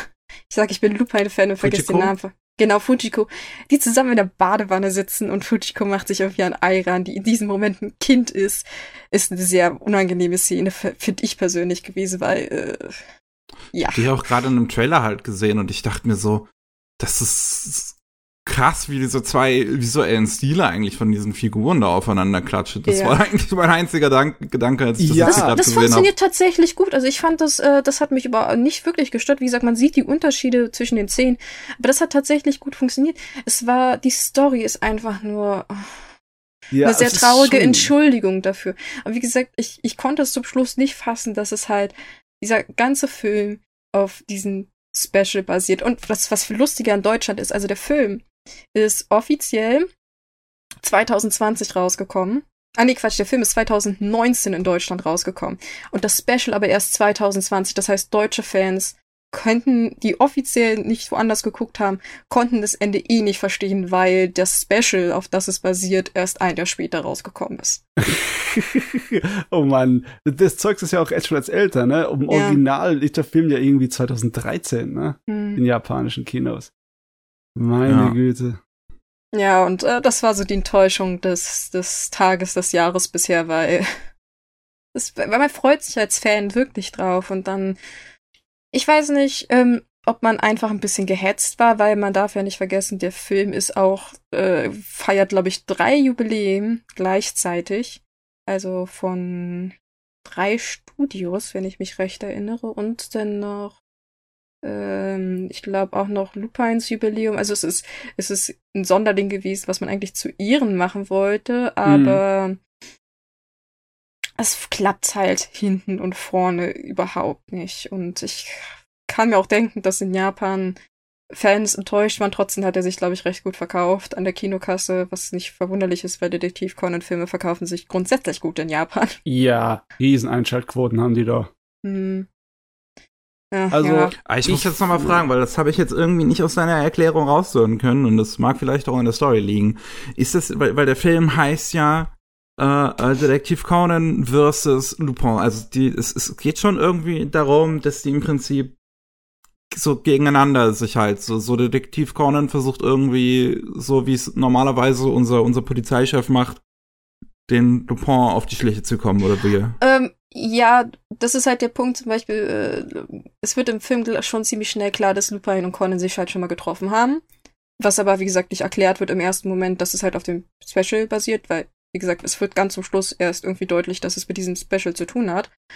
Und ähm, ja, natürlich äh, sind sie zuerst gegeneinander, aber zum Schluss helfen sie sich halt doch irgendwie den Fall aufzuklären, wobei halt natürlich Lupin immer noch versucht, äh, der Polizei zu entkommen. Also der Polizeiinspektor ist dann auch in Japan und hilft dabei der, der japanischen Polizei. Und Conan will ihn halt weiterhin dingfest machen. Also diese Rivalität ist immer noch vorhanden, aber zum Schluss äh, helfen sie sich halt gegenseitig, äh, sie retten sich auch gegenseitig, also sie sind dann praktisch im Grunde Finale und müssen Dann da. gibt's da noch einen größeren Bösewicht dahinter. Ja, das ist halt dieser komische Konzertdirektor, der irgendwie da so ein so. Deal hat und irgendwie der Dude, der halt zu Anfang den komischen Stein haben will, den Lupin gibt und aber es sind jetzt nicht so tiefgreifende Bösewichte, wo man sagt so, boah, das macht voll Sinn oder das ist jetzt irgendwie ein Bösewicht, den ich nachvollziehen kann. Zum Schluss kommt halt dieses, oh boah, das ist halt irgendwie der aus dem Special, aus dem komischen Königreich, der, der will das Land irgendwie unabhängig machen und halt dieses Metall, was man irgendwie für Waffen benutzen kann, nutzen. Aber es wird halt vornherein überhaupt nicht klar. Also du kriegst dieses, diesen eigentlichen Plotpoint, kriegst du in die letzten 10 oder 15 Minuten erstmal so reingeballert und dann raffst du erst eigentlich, um was es geht. Warum das der Fall so wichtig ist und warum auf einmal auch das FBI denn da drin irgendwie verwickelt ist, ganz zum Schluss. Ja, aber es, es ist halt, ich weiß nicht, ob man versucht hat, daraus so, wow, diesen vollen Höhepunkt zu machen. Äh, jedenfalls hat es nicht funktioniert. Also es war dann Ja. so, ugh, das ist Sowas der Grund dafür, toll, super, danke. Sowas funktioniert, wenn du wirklich äh, eine gewisse Spannung hast und irgendwie versuchst, etwas äh, zu entschlüsseln, was bis dann zum Ende nicht funktioniert und dann hast du die Erleuchtung des Heureka, ne? Wie halt Mhm. bei einer, bei einem Mysterium, wo es um einen Mord geht, ne? Mordfall, wo halt, so hat ja auch die Detective Conan äh, funktioniert, ne? Es ist immer sowas, wo er halt äh, Sherlock Holmes mäßig die Sache erklärt dann irgendwann am Ende, ne? Ja, aber selbst das ist nicht wirklich irgendwie der Fall. Das ist halt, es wirkt halt alles sehr gehetzt und reingebuttert. Und äh, ja, wie gesagt, und dann sind halt dazwischen diese Szenen, die so, so, so super lang sind, aber auch so, wie gesagt, so nichts sagen. Zum Beispiel auch eine Szene, da trifft äh, Conan auf äh, Jigen im Hotel und nennt ihn halt auch Papa und dann sitzen sie alle auf jeder Bar und plaudern, aber es ist halt auch so, so irrelevant. Also er weiß irgendwie, dass Jigen was macht, dass Lupin irgendwas macht, dass sie im Hotel da irgendwas zu suchen haben mit dem Musiker und so, aber Ah, ja, weiß ich nicht. Es war sehr ermüdend am Ende eigentlich. Oh Gott. Oh Mann. Die Vielleicht hat man einfach versucht, zu geheimnisvoll zu sein. So, uh, was könnte Ja, es ja. sein? Und dann so, äh, ja, das ist irgendwie ein Terrorist, der irgendwie da so komisches Metall haben will. Toll, bums, Ja. fertig. Äh, heiße Luft, höre ich da. Ja, Eine Menge heiße Luft, ne? Nein, aber- hm? Wir's red mal so, ne? Du hast ja unglaublich viele Massen an Material im Lupin und im Detective Conan-Universum, ne? Da gibt's Mhm. doch garantiert Ausweichmöglichkeiten, um sich wieder gute Laune zu schaffen, oder? Ich habe stattdessen tatsächlich auch Fleckman's Death geguckt, weil ich irgendwie was anderes brauchte, weil es war, ich will was Lustiges und Action haben, aber das war irgendwie nicht das, was ich erhofft habe. Also ich, ich finde es immer noch saumäßig krass, wie diese zwei wirklich unterschiedlichen Zeichenstile direkt nebeneinander gebatscht werden in dem Film, ne? Mhm. Ja, es, es wirkt einfach so, es wirkt komisch. Es wirkt, als hätten Fan das zusammen äh, gekleistert in der Collage. Ne? Du kannst dir gar nicht vorstellen, dass das wirklich im Endeffekt zwei Leu äh, ein Team so gezeichnet hat. Als du eine Figur neben der anderen stehen hast und die andere sieht völlig anders aus aus einem anderen Universum. Ey. So, Hm. naja. Also ich kann eigentlich nur hoffen, dass dass es vielleicht nochmal versuchen, keine Ahnung, äh, weil ich meine, der Film ist von 2013, könnte demnächst noch irgendein wichtiges Jubiläum sein. Und dass man vielleicht äh, bei der Story sich deutlich mehr Mühe gibt. Also das ist wirklich mein harter Kritikpunkt. Die Story war absolut nicht gut. Das war, wie gesagt, eine traurige Entschuldigung für dieses Crossover und Mhm. ähm, Aber warte mal, Lupin hat doch erst später angefangen wieder mit den großen Fernsehserien, oder? Wann waren die erste von den neuen großen Fernsehserien? War die 2014? 2012, glaube ich. 12. Ah, Ja. okay, dann war es doch bevor Ach, der nee, Film nee, ähm, beziehungsweise meinst du jetzt äh, Part 4 oder meinst du Part The Woman vier. Called Fujikumine? Nein, ich meine jetzt Part 4. Das war 2015. Ja, ja, also das war später, ne? Also damit hat ja äh, Lupin schon einen relativ großen Aufschwung bekommen. Ja, klar, davor war auch schon Sachen, die so ein bisschen in eine neue Richtung gar. Aber eine klassische große Fernsehserie war erst mit Part 4 wieder voll dabei und dann, dann ging's am laufenden Band. Da kommt Part 5, da kam Part 6, ne? hm. Ja. Und äh, seitdem hat aber trotzdem da nicht noch mal so eine extra Wurst da rausgegangen. Der Lupin hat seine eigenen neuen Filme gemacht, ne? Ja, Ja. also jetzt TV-Special, also es ist im Prinzip so weitergelaufen wie sonst auch. Ja. Bloß Ein bisschen. Ja, mm. Vielleicht hat man selbst gemerkt, dass es nicht so ganz funktioniert. Wie gesagt, wobei die Idee an sich ja cool ist, weil wir haben eigentlich die perfekten Charaktere für so einen Film. Wir haben halt den, den bösen Dieb, in Anführungsstrichelchen, und das kleine Detektivgenie. Also äh, die, die Formel an sich könnte wunderbar funktionieren. Ja, deswegen weiß ich gerade deswegen nicht, warum man das so vermurksen konnte. Weil ich dachte so, äh, man kann eigentlich nichts falsch machen, aber man hat eine Menge falsch gemacht, leider, ja. Ich sehe gerade, dass das erste Special von 2009 ist. Oh Mhm. Gott, das ist also ein ziemlicher. Das ist schon eine Weile her, ne? Das ist übrigens auch nicht ganz so dufte. Also es ist. Vielleicht funktioniert es ein bisschen besser, weil es halt das erste Mal Aufeinandertreffen zwischen den beiden ist und es auch an, an einem ganz neuen Schauplatz spielt.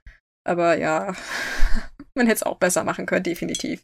Das ist ein bisschen schade, ne? Weil Crossover-Sachen sind eigentlich so schon ähm, das, da wo der Fanherz höher schlägt, ne? Bei dem Mhm. Unsinn.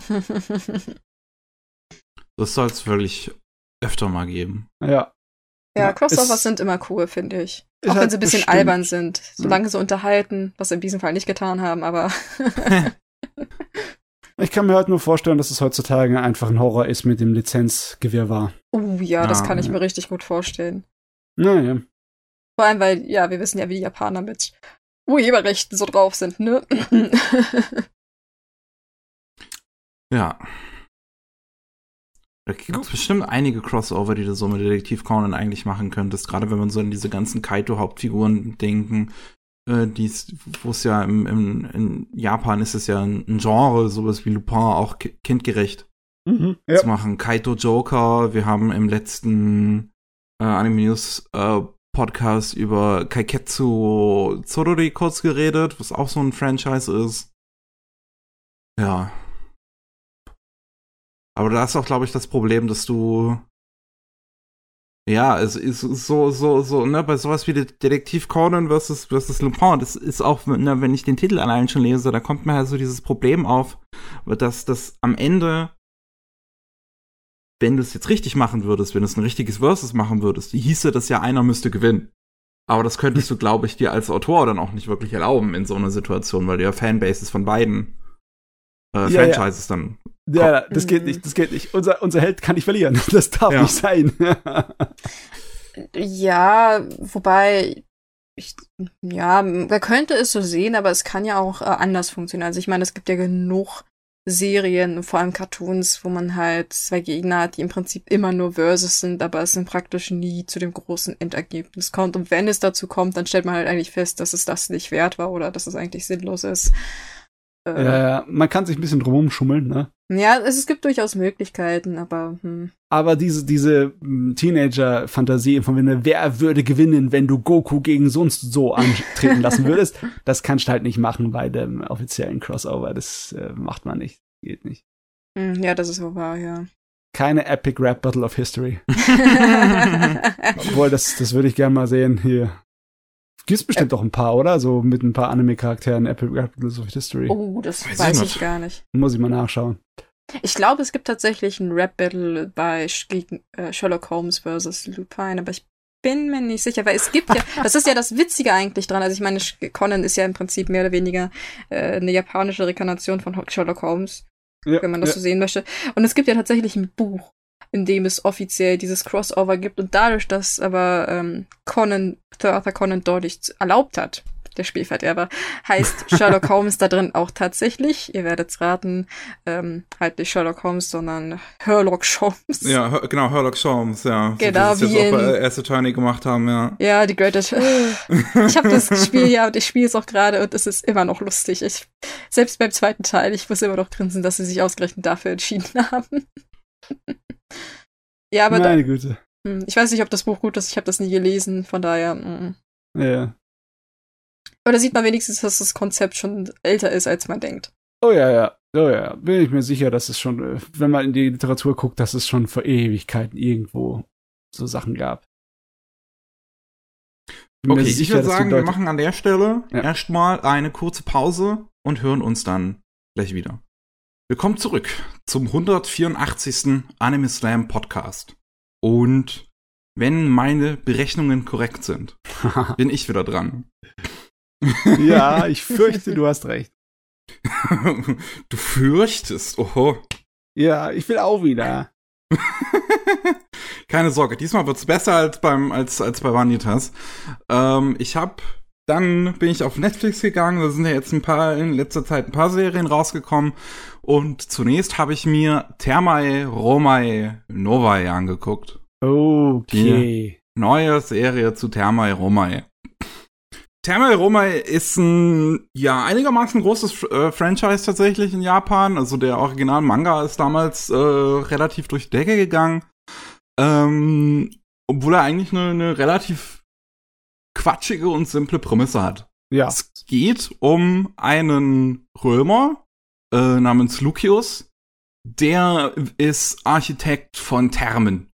Und ähm, ja, ihm gehen so langsam die Ideen aus. Es funktioniert alles nicht mehr so richtig.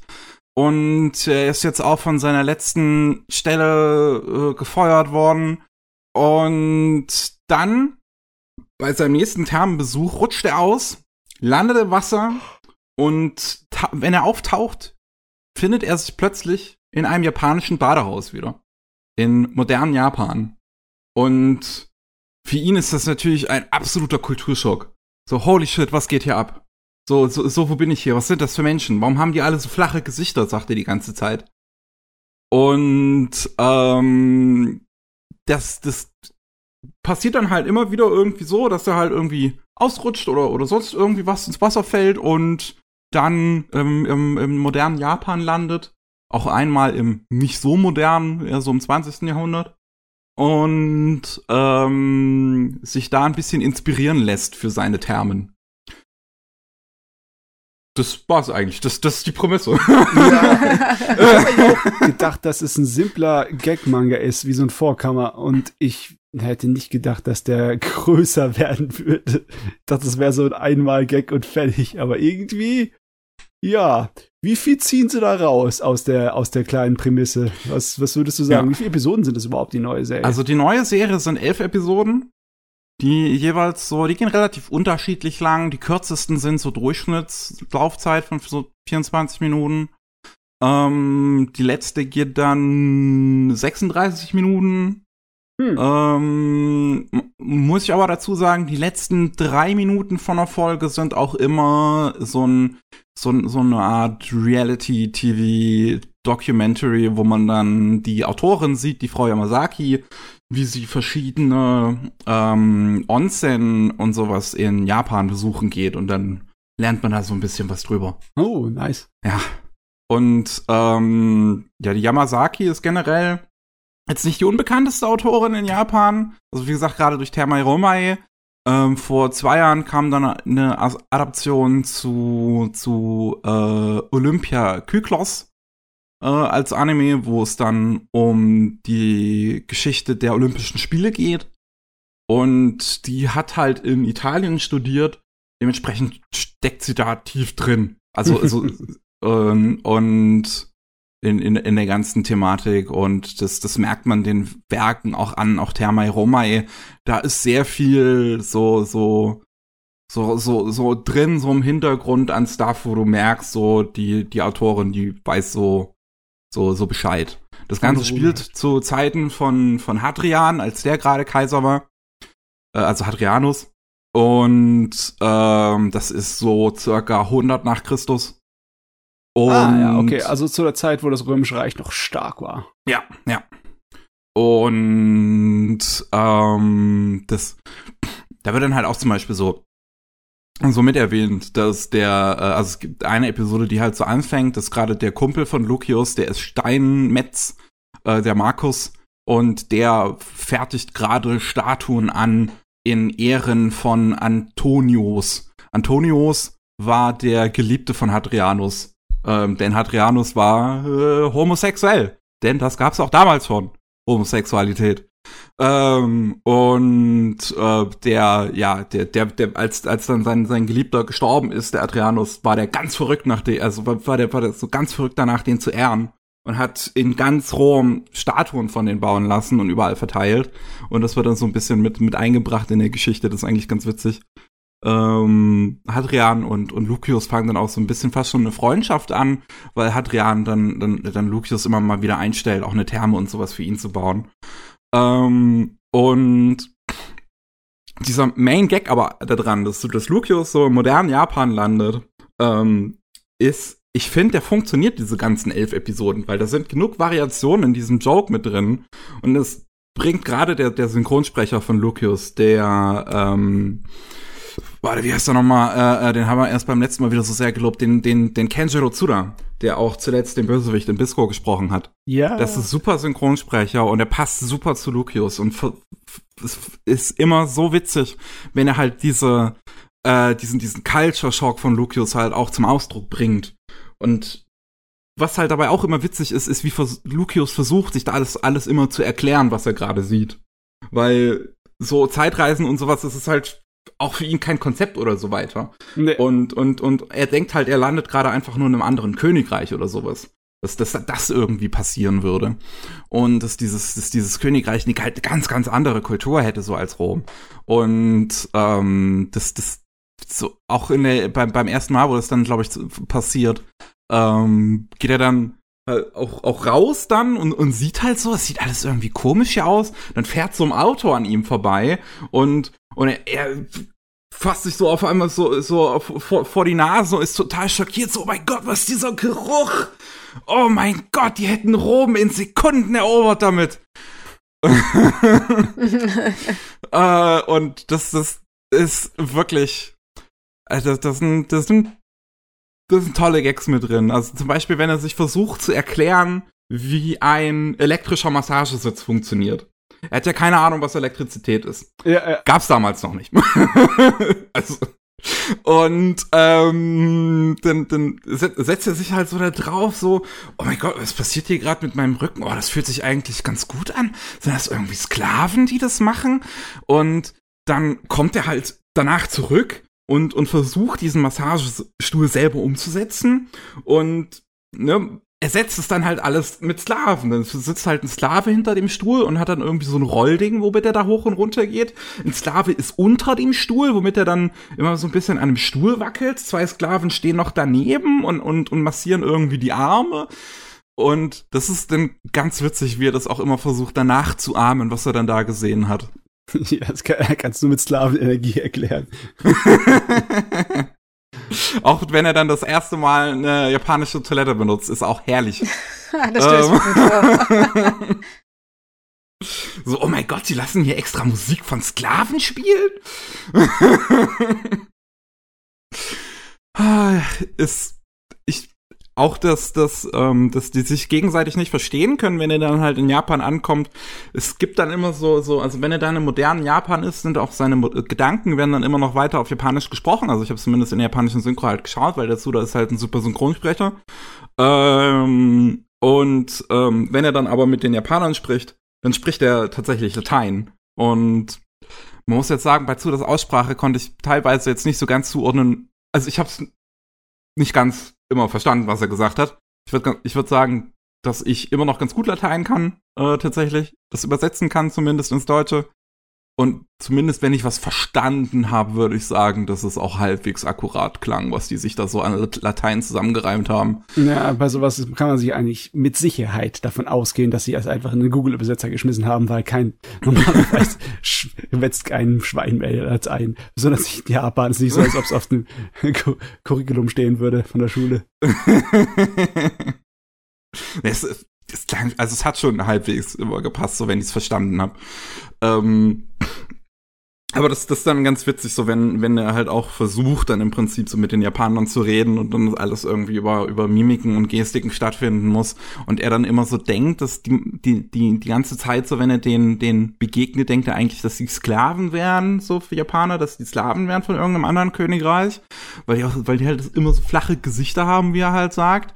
Und, ähm, das, das, dann, dann siehst du halt, wie die Japaner eigentlich immer ganz, ganz höflich so zu ihm sind. Die werden immer alle super freundlich und höflich dargestellt, dass sie zu diesem, zu diesem Geitchen doch alles so toll, die Kultur und so beibringen wollen. ähm, und, und, und er denkt halt immer, dass die sich alle über ihn lustig machen. Und, und alle total böswillig sind und, und er sich hier gerade wie, wie, wie ein Depp vorkommt. ähm, ja. Also, ich finde, die Serie ist an sich ganz witzig. So, die hat so ein paar kleine Probleme. Auf der einen Seite haben wir halt, dass das Animationsqualität nicht besonders hoch ist. Es ja. ist sehr, sehr simpel gehalten. Du hast halt größtenteils einfach nur Shots, wo halt Leute dastehen, Mund geht auf und zu und wenn dann so Armbewegungen und, und Beinbewegungen und sowas gezeigt wird, dann ist das immer sehr, ja, simpel halt gezeichnet und sowas. Es ist halt wirklich, es erfüllt den Zweck, mehr tun die Animationen nicht. Das, manchmal sind dann Hintergrundfiguren, werden dann in der Regel mit CGI dargestellt. Es gibt so ein paar Szenen, wo auch Lucius da mal in CGI zu sehen ist, zum Beispiel, wenn er dann, dann sein Timeslip hat, wie das ja heißt, wenn er, wenn er dann in, in die Zukunft, ins, ins moderne Japan gerät. Ähm, dass, dass diese, diese Teleportationssequenz in CGI ist. Das sieht alles nicht so tolle aus, aber es ist jetzt auch nicht so, ich sagen würde, oh, das ist jetzt äh, total hässlich und das komme ich ja gar nicht mit klar. Es erfüllt seinen Job. Ja, ich meine, ähm, wenn du es dann vergleichst mit äh, Way of the House Husband, denke ich. Ist immer noch besser als das, ja. ich wollte gerade fragen, ist es wenigstens nicht so schlimm? Und was ich dann noch so ein bisschen problematisch fand, ist auf der einen Seite so ein gewisser Rassismus, der halt unterschwellig damit schwingt. Ähm, bei vor allem einer Storyline, wo dann ähm, so Lucius ist so im alten, in so einem alten Badehaus, was sein äh, Meister gebaut hat und äh, entspannt da so ein bisschen und dann kommen da Germanen rein. Und äh, die haben halt jetzt 25 Jahre im römischen Militär gedient als Söldner und deswegen haben sie jetzt die römische Staatsbürgerschaft bekommen und dürfen auch in römische Termen. Und da verhalten die sich wie totale Barbaren und, und, und halten sich gar nicht an die, an die römische äh, Badekultur die, man, man, muss es sagen, das fand ich in der Serie dann eigentlich ganz interessant dargestellt. Man immer wieder merkt, dass da tatsächlich so gewisse Parallelen durchaus vorhanden sind zwischen japanischer und, und römischer Badekultur eigentlich. Mhm. Ähm, und dann hat er halt wieder seinen Timeslip so, er kriegt, äh, er, er, stellt sich so den Barbaren entgegen, also den, den Germanen entgegen, meint so, oh hier, was macht ihr, so könnt ihr euch doch nicht benehmen, kriegt dann einen aufs Maul und hat dann seinen Timeslip und landet dann halt im modernen Japan da auch wieder in, einer, in, einer, äh, in einem in einem Badehaus. Und da hat er auch so zuerst so, seinen ruhigen Moment, so alles ist schön, da sind noch zwei Japaner, zwei ältere Japaner sitzen neben ihm und er sagt so, ah, die wissen wenigstens, was Etikette ist. Und dann kommen drei Russen rein und verhalten sich ganz zufällig wie die Barbaren, wie die wie Germanen und, und oh äh, sind auch uh. total äh, äh, un unvernünftig und dann ah, die ganze Storyline ein bisschen es Ungünstig? war ein bisschen, bisschen schwierig. Ja, besonders wenn du überlegst, dass in Russland auch so eine Art von Bade, nicht wirklich Badekultur, mehr so eine Saunakultur existiert, gell? Ja. Ja, aber das, das ist ja auch, ist nicht so, dass ob die auch nicht Höflichkeit und Regeln hätten, ne? Ja, es, so, so wird's halt aber leider dann dargestellt, wirklich. Das ist. Das aber ja, generell ist die ganze Idee schon ein kleines bisschen Masturbation ne, für die japanische Kultur, weil er kommt natürlich dahin und wird äh, sein sein Hirn explodiert, weil halt die japanische Badewelt ja doch so geil ist. ja, ja. Er hat auch immer tatsächlich dann so Selbstzweifel so an sich, so, ach, ich bin doch gar nicht so ein guter Architekt, ich mach doch nur immer nach, was ich da sehe, ist doch total doof. Und eine zweite Kleinigkeit vielleicht also eine zweite Sache, die ich so ein bisschen schwierig fand, ist dann so ein Story-Arc, der dann halt mit reingebracht wird. So Hadrianus ähm, war wie die meisten äh, Römer eigentlich auch der Ansicht, dass Juden keinen eigenen Staat haben sollten. Und ähm, hat dann auch Jerusalem erobert. Und diese das, das, diese Story, diese Story ist halt im, im, Anime so mit drin, so wie, wie Hadrianus dabei ist, mit seiner Armee halt äh, Jerusalem zu erobern. Und, und die haben dann Lucius mitgenommen, weil äh, ab dem Punkt in der Story Lucius und, und Hadrianus schon relativ gute Freunde sind. Und ähm, dann, dann, dann hast du halt so, diese Episode fängt an, so mit die ganzen römischen Soldaten beschweren sich so, oh, wenn ich doch jetzt nur ein Bad bekommen könnte, dann wird's mir wieder besser gehen und dann könnte ich wieder kämpfen.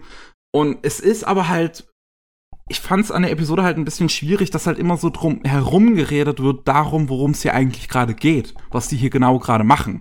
Weil sie erwähnt das schon, dass sie hier in Jerusalem sind und das dabei einzunehmen und du hast auch genug andere Anspielungen darauf, die halt auf diese ganze, diese ganze Invasion von, von Jerusalem halt schließen lassen. Aber es wird halt nie so ausdrücklich so erwähnt, dass sie jetzt hier eigentlich gerade so so, so versuchen, einen Genozid an Juden halt stattfinden zu lassen, was natürlich sehr harter Tobak ist, wo ich auch verstehen kann, dass du den vielleicht auf die Art und Weise nicht in deinem Comedy-Anime mit einbauen willst. Gleichzeitig hat die Autorin Yamazaki war die ja jetzt nicht in der Pflicht ausgerechnet, diese Eroberung von Jerusalem auch zu zeigen. Es ist ein bisschen komisch, ne? Aber ja. man fragt sich auch logischerweise, gibt es etwas, über das man sich nicht irgendwie lustig machen kann? Und wenn ich mir dann so alte Sachen ansehe von äh, Monty Python, die ja kein einziges, keinen einzigen Stein auf den äh, anderen gelassen haben und alles durch den, äh, durch den Kakao gezogen haben, dann bin ich dann normalerweise bei solchen Sachen ein bisschen nachsichtig. Aber wie gesagt, ich habe es ja nicht gesehen. Ich weiß gar nicht, wie das rüberkommt. Ich meine, warum sind überhaupt dann in einem äh, auf einem Feldzug? Einfach nur für den Gag auch. Ich würde jetzt gerne mal duschen gehen oder wie? Oder baden gehen? Im, im, Im, Prinzip, so mehr passiert da jetzt auch nicht großartig so. Es ist so, dass gerade in der Episode ist es dann halt, äh, als Lucius da seinen Timeslip hat, dann landet der in einem modernen japanischen Spa. Okay, also ähm, ist egal. Es hätte jeder andere Feldzug auch sein können, oder wie? Ja. Okay.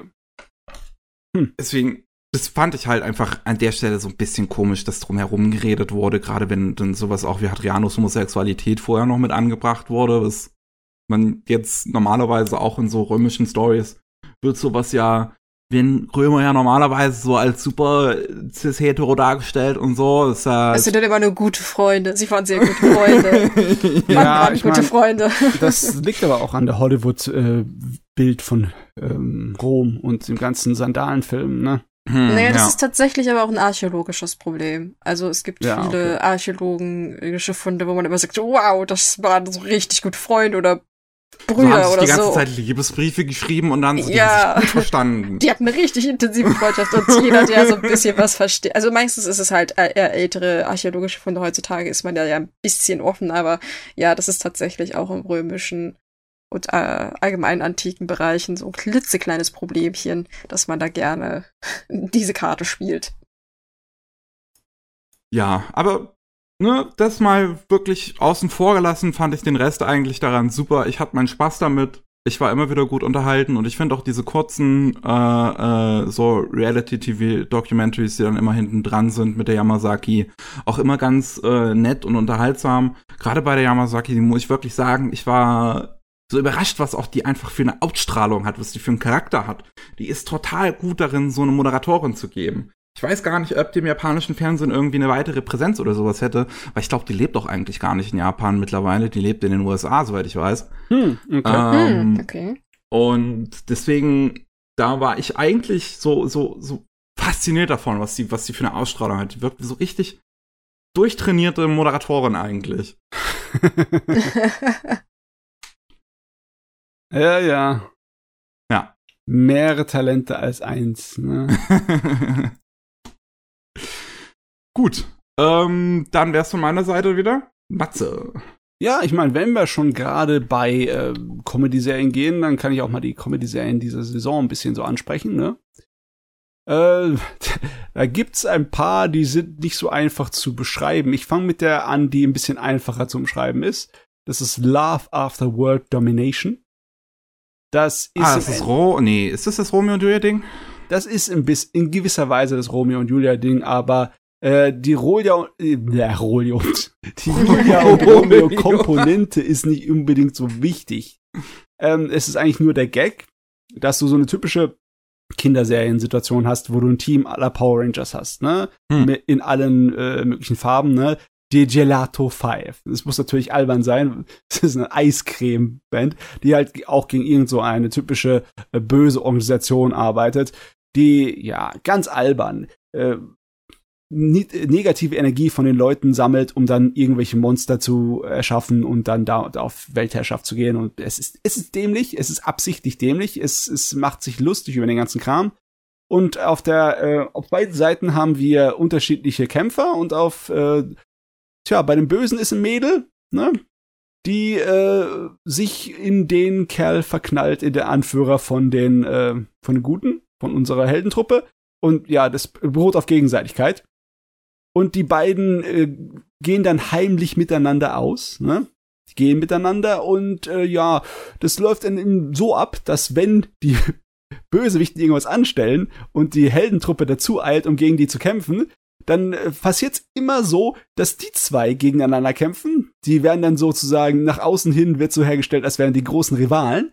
Und der Kampf von ihnen verlagert sich dann irgendwo hin ins Abseits, wo die anderen das nicht mehr sehen können. Und dann haben sie ihr Date. hm. Und es ist, äh, es ist größtenteils sehr putzig und äh, albern. Es äh, hauptsächlich ist es halt, äh, es tut die ganzen Stereotypen von diesen Action-Serien, diesen Kinderserien durch den Kakao ziehen. Das heißt, wenn man solche Sachen gesehen hat schon, was wie Power Rangers, ne, von diesen Tokusatsu-Sachen, dann äh, hat man seinen Spaß. Ziemlich groß sogar. Wenn nicht, hast du einfach nur so eine kleine romantische Komödie, ist, ist auch in Ordnung. Aber ähm, ich fand, es war teilweise schon ein bisschen arg hart an der Schmerzensgrenze von dem, ja, wie übertrieben zuckersüß es gemacht ist. Ah, das ist genau richtig für mich. Die zwei sind halt unschuldig ohne Ende. Das ist, es ist schrecklich. Es ist, es ist, es oh, du weißt noch, wie, wie hart ich abgefangirlt hab für, für, für, ähm, jetzt komme ich nicht mal mehr auf den Namen. Scheiße. Ein Moment. Ein Moment. Äh, Timeout? ah, wieso komme ich denn gerade nicht auf den Namen? Ich bin gerade aber dabei, ich hab's gleich. Äh, ah, hier Banished from the Heroes Party, genau. Ach ja, okay, die zwei, ja. Die ja. Zwei, ja, ja, ja. Ist noch schlimmer hier. Ah, sehr gut. sehr gut. Um, ich ich habe ja schon, äh, desto mehr ihr darüber schwärmt, desto mehr Diabetes kriege ich gerade. Oh je. ja, aber logischerweise, also ich finde, dass äh, die das gut machen, weil das ist ja auch ein bisschen äh, als Gag, als Unterhaltung, ne? Es ist nicht so, als ob das irgendwie ernst zu nehmen wäre, die ganze Serie. Die ist von vorne bis hinten ist die, ist die bunt und albern und einfach nur spaßig. Weil die, was für Unsinn sie sich halt einfallen lassen müssen, um zusammen ihre Zeit miteinander zu verbringen, ne? Und äh, wie sie dann natürlich, wenn irgendjemand anders von dem Team vorbeikommt, sofort wieder in den Kampfmodus schalten, ist, ist, ist, ist, ist sehr herrlich. Und zum Beispiel dann, logischerweise haben auch die Bösewichte haben Meetings, ne? Um dann sozusagen so, was greifen wir als nächstes an? Und dann sie, sie schlägt lauter Date-Spots vor, weil logischerweise, sie will halt aber mit ihrem, äh, mit ihrem Liebling auch mal in den Vergnügungspark gehen und die hackt dann halt so lange drauf rum, bis dann der Chef von der bösen Organisation sagt, hm, im Vergnügungspark könnten wir einiges abgreifen, also geh mal dahin. das ist natürlich total happy, total gehypt. Und ja, äh, ja, ich habe meinen Spaß damit mit der Serie. Es ist, ich kann mir nicht vorstellen, dass da irgendwie was Großes rauskommt, dass irgendwie große Entwicklung oder sowas rauskommt, aber ähm, es ist auch so, dass die Charaktere größtenteils so flach sind. Ne? Das Einzige, was den Hauptcharakter ausmacht, ist halt, dass er ein äh, Bodybuilding-Hobby sein Leben ausfüllt. Und äh, unsere äh, Bösewicht-Mädel ist eigentlich ganz normales Mädel, das einfach, ähm, ja, so die Fähigkeiten hat, äh, andere Leute zusammen zu batschen und deswegen keinen anderen Job irgendwie für sich vorstellen kann, weil sie ist ja nicht gut bei irgendwas anderem, außer äh, irgendwie eine riesengroße Keule zu schwingen. Also, ja, es ist ganz nett, aber ich weiß nicht, lauthaus lachen muss ich auch nicht so oft. Es ist vielleicht. Ich sehe mich jetzt schon wieder das Quietschen einfach, wenn ich das gucke. Ja, es ist was zum Quietschen, aber nicht wirklich zum Lachen. Ich würde es mal als Komödie einordnen, aber es ist nicht unbedingt so äh, so so ein Schenkelklopfer ist es nicht. Ey, du hättest wirklich du, du hättest mich erleben müssen, als ich Banish from the Heroes Party gesehen habe. also es ist eigentlich mehr so ein Anime für leichte Berieselung. Ja, es ist eine leichte Berieselung und es ist es ist so ein bisschen alberner als so eine Slice of Life Komödie, aber es ist ja im Endeffekt ist es leichtere Berieselung. Ähm, da gibt's noch andere komödienhafte Animes in dieser Saison, die weitaus, äh, die in eine andere Richtung gehen, ne? Äh, das eine, äh, im Originaltitel im Japanischen heißt es äh, übersetzt sowas wie dieser Heiler nervt. Hm. Das ist eine absolute Nervensäge. Aber der englische Titel ist Don't Hurt Me, My Healer. ich weiß auch nicht warum. Äh, ist aber auch ein guter Gag. Es ist äh, eine typische Fantasy-Welt, sehr, sehr stereotyp. Und ein äh, Anfänger-Abenteurer in äh, Rüstung, so, also im Sinne von wegen, man sieht sein Gesicht nicht. Das ist einer der Gags dabei. Der äh, trifft auf eine, äh, eine Elfe, die äh, unbedingt für ihn den Heiler spielen möchte. Und dann denkt er sich, ah, ist eigentlich ganz praktisch, weil ich, äh, ich könnte einen Heiler gebrauchen. Dann kann ich mir auf Abenteuer begeben, ohne dass ich Angst davor habe, dass ich im Haufen weitel. Das Problem ist nur, die Frau ist nicht nur eine Nervensäge. Alles, was du dir in irgendeiner Art und Weise vorstellen kannst, was äh, so so Tabuverhalten ist in irgendeiner Diskussion, das macht die. Egal, ob es Gaslighting ist oder sonst was, die ist, äh, die ist wie ein ganz, ganz schlimmer Internetforum-Troll. ja. Und die alles, was sie so von sich gibt, gibt sie in dieser wirklich ähm, leicht gefühlslosen, trockenen Art und Weise von sich. das ist und er ist natürlich da äh, derjenige, der immer reinbrechen muss. Das ist, die haben diese Dynamik wie so ein japanisches Comedy-Duo, wie so ein Mansai-Duo. Im Sinne von wegen, sie gibt andauernd äh, bösartige, trockene Sprüche und ist ein kleiner Narzisst. Und er äh, muss sich dauernd darüber aufregen. Ich frage mich, wieso, wie der es überhaupt durch die Episoden schafft, ohne dass er ein Magengeschwür bekommt. und das ist eigentlich der Hauptangriffspunkt von der ganzen Serie. Die Dynamik zwischen den beiden, die Comedy, die funktioniert meiner Meinung nach richtig gut wegen halt dem Wortwitz. Ich habe halt echt Angst, dass wenn die übersetzt ist, dass da einiges versetzt, äh, äh verloren gehen kann. Ne? Also du meinst, äh, die, die haben generell jetzt irgendwie viele Wortwitze da drin, oder was meinst du jetzt? Hm, ja, nein, so viele Wortwitze haben sie nicht drin. Es ist halt dieses, diese japanische äh, Comedy ist halt ein kleines bisschen, also ist nicht so Standard, ne? Ich, ich meine, es ist nicht so, als ob wir das gar nicht hätten außerhalb von Japan. Wir haben auch bei den, das ist jetzt ein komisches Beispiel, aber bei dem Kölner Karnevalzeugs haben wir auch so Duos, wo einer immer das Alberne macht und der andere ihn dann zurechtweisen muss, ne? Und das ist auch so auf, als ein Comedy-Ding aufgezogen ist. Aber im Großen und Ganzen, das ist äh, immer noch sehr japanisch, diese Mansei-Dynamik, ne? Das hm. einzige andere nebenbei, was halt dann als Gag rausgeschlachtet wird, ist, dass die ganzen Monster, gegen die sie kämpfen, sich eigentlich immer als coole Leute darstellen. In der ersten Episode äh, kämpft er gegen so einen Bär mit einem äh, Horn, ne? Und das ist die erste Episode, wo er auf den Heiler trifft und er ist natürlich total gestresst und der Bär macht dann einen auf Vermittler zwischen den beiden, ne? Macht ganz vernünftig und so ganz so richtig äh, therapeutenmäßig, ne? Kümmert sich um die beiden, nimmt sie mit nach Hause, bewirtet sie, ist albern ohne Ende. Oder, oder in der zweiten Episode treffen, was treffen sie da? Irgend, äh, Oger oder sowas, und eher so einen einäugigen Zyklop, ne? Und äh, ja, der ist auch sofort total hilfreich, ne? Ach, ihr, ihr geht ähm, Kräuter sammeln, ja, kommt mit, ich zeige euch, wo das ist. äh, also ja, das ist purer alberner Unsinn von vorne bis hinten. Da ist gar nichts mit irgendwie ähm, Entwicklung oder sonst was. Es geht nur darum, dass die Charaktere sich die ganze Zeit Sprüche drücken. Das hm. ist 99 Prozent von dem Gerät.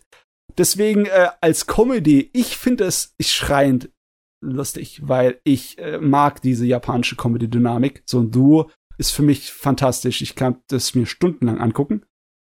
Aber ich kann mir auch vorstellen, dass äh, einigen Leuten das ein, ein bisschen zu wenig ist, weil klar, es, es ist nicht viel, was da irgendwie an Abwechslung mit reinkommt. Ne? Zumindest bei dem anderen mit unserem äh, oh Gott, jetzt habe ich schon den Titel vergessen. Mein Hirn ist hinüber. Ach ja, das äh, Love After World Domination. Ja, das äh, hat zumindestens dann noch ein bisschen ähm, Spannung. War klar, sie wollen ja nicht, dass ihre Liebesromanze an die Öffentlichkeit gerät. Darf ja keiner von dem Team äh, von beiden Seiten wissen, ne? Und schon in der dritten Episode von der Serie fängt's an, dass einige Leute misstrauisch werden, weil hm, der hat doch bestimmt eine Freundin, was der da so anstellt. Warum kauft er sich ein Smartphone? Und warum starrt das die ganze Zeit an und so Zeugs, ne? Und hier hast du halt nicht wirklich Spannung. Es ist einfach nur die zwei, die sich eigentlich äh, nicht wirklich leiden können, aber halt nicht ohneinander können, ne? Die so zusammenhängen.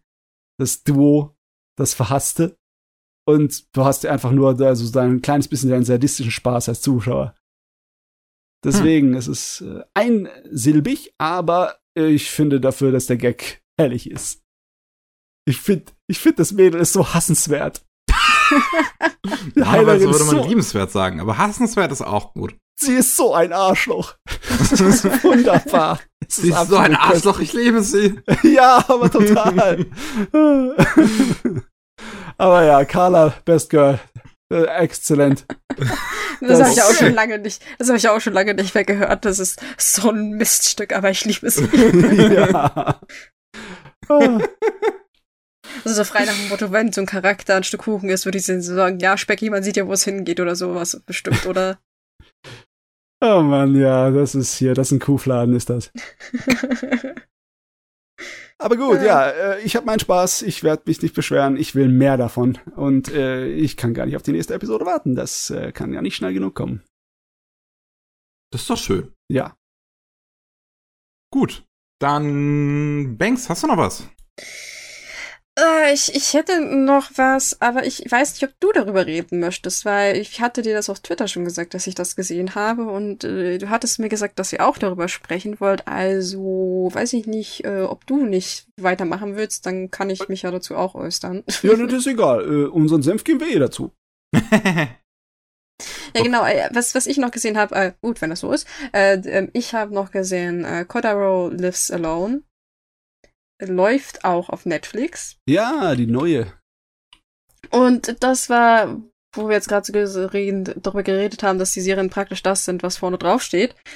Ähm, das war tatsächlich eine Serie, die mich sehr überrascht hat, weil ich habe auch gedacht, oh, das ist ein lustiger Comedy-Anime, weil ja. auch gerade, äh, ich glaube, in Amerika auf Netflix läuft so eine Serie, wo ähm, kleine japanische Kinder alleine einkaufen gehen müssen. Kann man auch in Deutschland Film. gucken auf Netflix. Ah, ich wusste das nicht. Ich, ja. ich habe halt den Account. Ist mir dann vorgeschlagen worden, nachdem ich die Serie hier gesehen habe. Oh wow. Gibt wahrscheinlich halt gewisse Parallelen.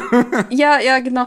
Und äh, ich habe halt diese Serie gesehen und meinte, oh ja, das ist irgendwie, die soll man sich angucken und so, das ist ganz, ganz äh, liebenswert. Und ich so, oh, wow, das hört sich irgendwie lustig an, weil es geht, äh, wie der Titel schon sagt, darum, dass äh, Kotaro alleine lebt. Aber Kotaro ist ein kleiner Junge und ähm, ja, man könnte bei der Prämisse, also er ist vier Jahre alt, um klein zu definieren, man könnte bei der Prämisse denken, oh, das ist irgendwie lustig und ähm, Wow, ich hatte sehr oft feuchte Augen, aber nicht vor Lachen. Oh Gott, okay. Und auch nicht, weil es schlecht ist, weil die Serie ist äh, sehr berührend. Es ist ja. äh, eine sehr sozialkritische Serie, weil uh, okay. wir haben hier immerhin noch einen kleinen Jungen, der ist vier Jahre alt und der lebt alleine. Und das mag vielleicht im ersten Moment lustig klingen, aber die Serie behandelt unterschwellig sehr ernsthafte Themen. Es ist sie ist sehr leicht und flockig aufgebaut. Also die einzelnen Folgen behandeln verschiedene kleine Thematiken.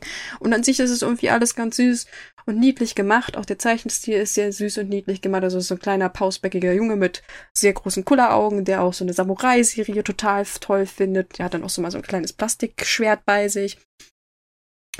Und am Ende werden aber irgendwie immer so Themen aufgegriffen, die also mega traurig sind. Also warum ist er zum Beispiel allein? Und es werden sehr viele soziale Probleme aufgegriffen, weil um ihn herum tauchen dann auch Erwachsene auf, die irgendwie auf ein bisschen so aufpassen, weil er dann so ein Apartmentkomplex wohnt. Er hat dann so einen Nachbar, das ist so ein bisschen ein fauler Mangaka, der, naja, eigentlich nicht viel von seinem Leben, aus seinem Leben macht. Der lebt mehr so vom der Hand in den Mund, wie man auf gut Deutsch sagt. Und dann tauchen verschiedene Nachbarn auf, die dann ihnen helfen. Da kommen auch so Hintergrundgeschichten raus, wo man halt auch merkt, dass sie eigentlich recht tragisch, die Figuren teilweise sind. Und ich war sehr überrascht, aber positiv überrascht, weil äh, es, es fängt halt meistens immer so locker an und dann kriegst du wie so einen Faustschlag ins Gesicht, so hm. dann die Handlung. Zum Beispiel, Boah ohne eine Szene, so, wie gesagt, ich mag Spoiler nicht, aber weil das auch die Serie sehr darauf aufbaut, dass es immer einen Überraschungseffekt hat, der so halt wehtut. So, wow, das ist jetzt das, was eigentlich dahinter steckt. Zum Beispiel gibt es eine Szene, äh, da erklärt er, äh, dass er so, so verschiedene Dinge sammelt, die er ungewöhnlich findet. Also, die er persönlich außergewöhnlich findet. Und er halt zu Hause so ein kleines Museum hat mit Dingen, die er toll findet. Ach, und du meinst halt die Handschuhe. Genau, und das ist so ein vierjähriger Junge. Und ähm, man, man denkt halt so, wow, er hat gerade so einen Stein aufgehoben, der aussieht wie so ein äh, Sternchen und so. Man denkt halt ganz harmlose Sachen, ne, was halt mhm. halt kleine Kinder sammeln. Und dann liegt da halt so ein paar Plastikhandschuhe. Man denkt halt, oh, das ist irgendeine absurde Story, weiß ich nicht. Die hat daraus äh, die aufgepustet und daraus, war, weiß ich nicht, so ein Hühnchen gemacht, weißt du, solche Sachen. Und dann kommt eigentlich raus, äh, warum er diese Handschuhe aufgehoben hat. Und das wird dann halt auch sehr emotional und so funktioniert die Serie halt. Also es fängt immer harmlos irgendwie so ein bisschen an. Und dann kommt halt so Bam, so der emotionale Hm. Push dafür. Aber ich finde die Serie auch sehr wichtig, weil es halt auch Themen aufgreift, die in Japan äh, so ein bisschen unter den Tisch fallen oder die halt sehr wichtig sind. Halt zum Beispiel die Vernachlässigung von kleinen Kindern, die tatsächlich teilweise alleine in Japan leben. Das Problem ist nicht mehr so groß wie vor ein paar Jahren, aber es gibt es immer noch und Kindesmisshandlung und auch äh, toxische äh, Beziehungen und solche Dinge. Und wow. ich, ich Also, wie gesagt, sie ma die Serie macht das sehr clever, weil sie halt diesen Deckmantel hat. Oh, es ist lustig, es ist eine Comedy-Serie. Ich würde es nicht Comedy nennen, also ich finde es schon sehr Drama und Es Slice ist halt of so eher so. Dramedy, so, weil Ja. es ist Genau, an sich genau. ist es, ist es leichtfüßig, es hat auch immer wieder lustige Momente. Ja, eben, das ist Und- es ja. Und, und dann hat's halt immer wieder wirklich echt harte Momente. Also das habe ich nicht erwartet. Ich habe einfach gedacht, das wäre eine Gag-Serie, die sich auf Nein. ihrem äh, relativ unrealistischen Witz halt ausruht und das nie irgendwie so anspricht, dass es in Wirklichkeit wäre das ja ziemlich tragisch. Mhm. Ja, Aber ja, also- okay. Ich bin auch vielleicht so ein bisschen reingegangen, so, ja, ich dachte auch vielleicht so ein bisschen wie Shin-Chan, ne? Könnte ja sein, ist ja auch ein kleiner Junge, der zwar nicht alleine lebt, aber eine Menge Bockmist veranstaltet. Mhm. aber so ist es gar nicht. Also der, der, der Charakter wird auch sehr erwachsen für vier Jahre dargestellt. Der geht dann auch alleine einkaufen, macht sein Essen. Also er lebt halt wirklich tatsächlich alleine. Es ist keiner weiter da, der ihm da hilft. Es wird auch erklärt, warum und wie er das überhaupt schafft. Also es gibt für alles irgendwie eine logische Erklärung, die aber eigentlich ziemlich sad ist. Aber es gibt halt auch diese hoffnungsvollen Momente, weil zu- die, die erwachsenen Charaktere um ihn herum halt auch alle irgendwie ihre Probleme haben. Teilweise wollen sie mit ihm auch gar nicht so dumm, weil er ist, er ist ein kleines Kind, ne? Die kleine Kinder nerven. Und die lernen aber diese, äh, ihn auch wirklich zu lieben. Also, die schließen ihn richtig in ihr Herz und sie konfrontieren sich damit auch selbst so ein bisschen mit ihrem Problem. Also, Ja. sie machen sich so selbst auch über ihr Leben Gedanken aufgrund von ihm. Mhm. Und er selbst ist wirklich eine hoffnungsvolle Figur, weil er interessiert sich für diese traurigen Sachen, die in seinem Leben eigentlich vorhanden sind, gar nicht. Also er ist immer optimistisch und sagt so, ja, das, das ist halt so, ne? Und erklärt das auch sehr erwachsen, wenn die Leute sagen, ja, warum er sich so fühlt. Und ähm, ich finde die Serie wirklich wunderbar. Also es ist die Überraschung für mich zurzeit. Ich glaube, der Überraschungsanime überhaupt in den letzten Jahren. Ich mir war auch sehr so. überrascht, ja. Also ich war auch wirklich völlig hin und weg von dem Ding. Also ich, ne, ich, ich weiß noch, wie wir halt auch bei Rolling Sushi bei den, bei den News immer dann so drüber gesprochen haben, so wenn, wenn wir, als angekündigt wurde, als ein Trailer rauskam, so, oh, sieht halt nach einer, nach einer Comedy-Serie irgendwie aus.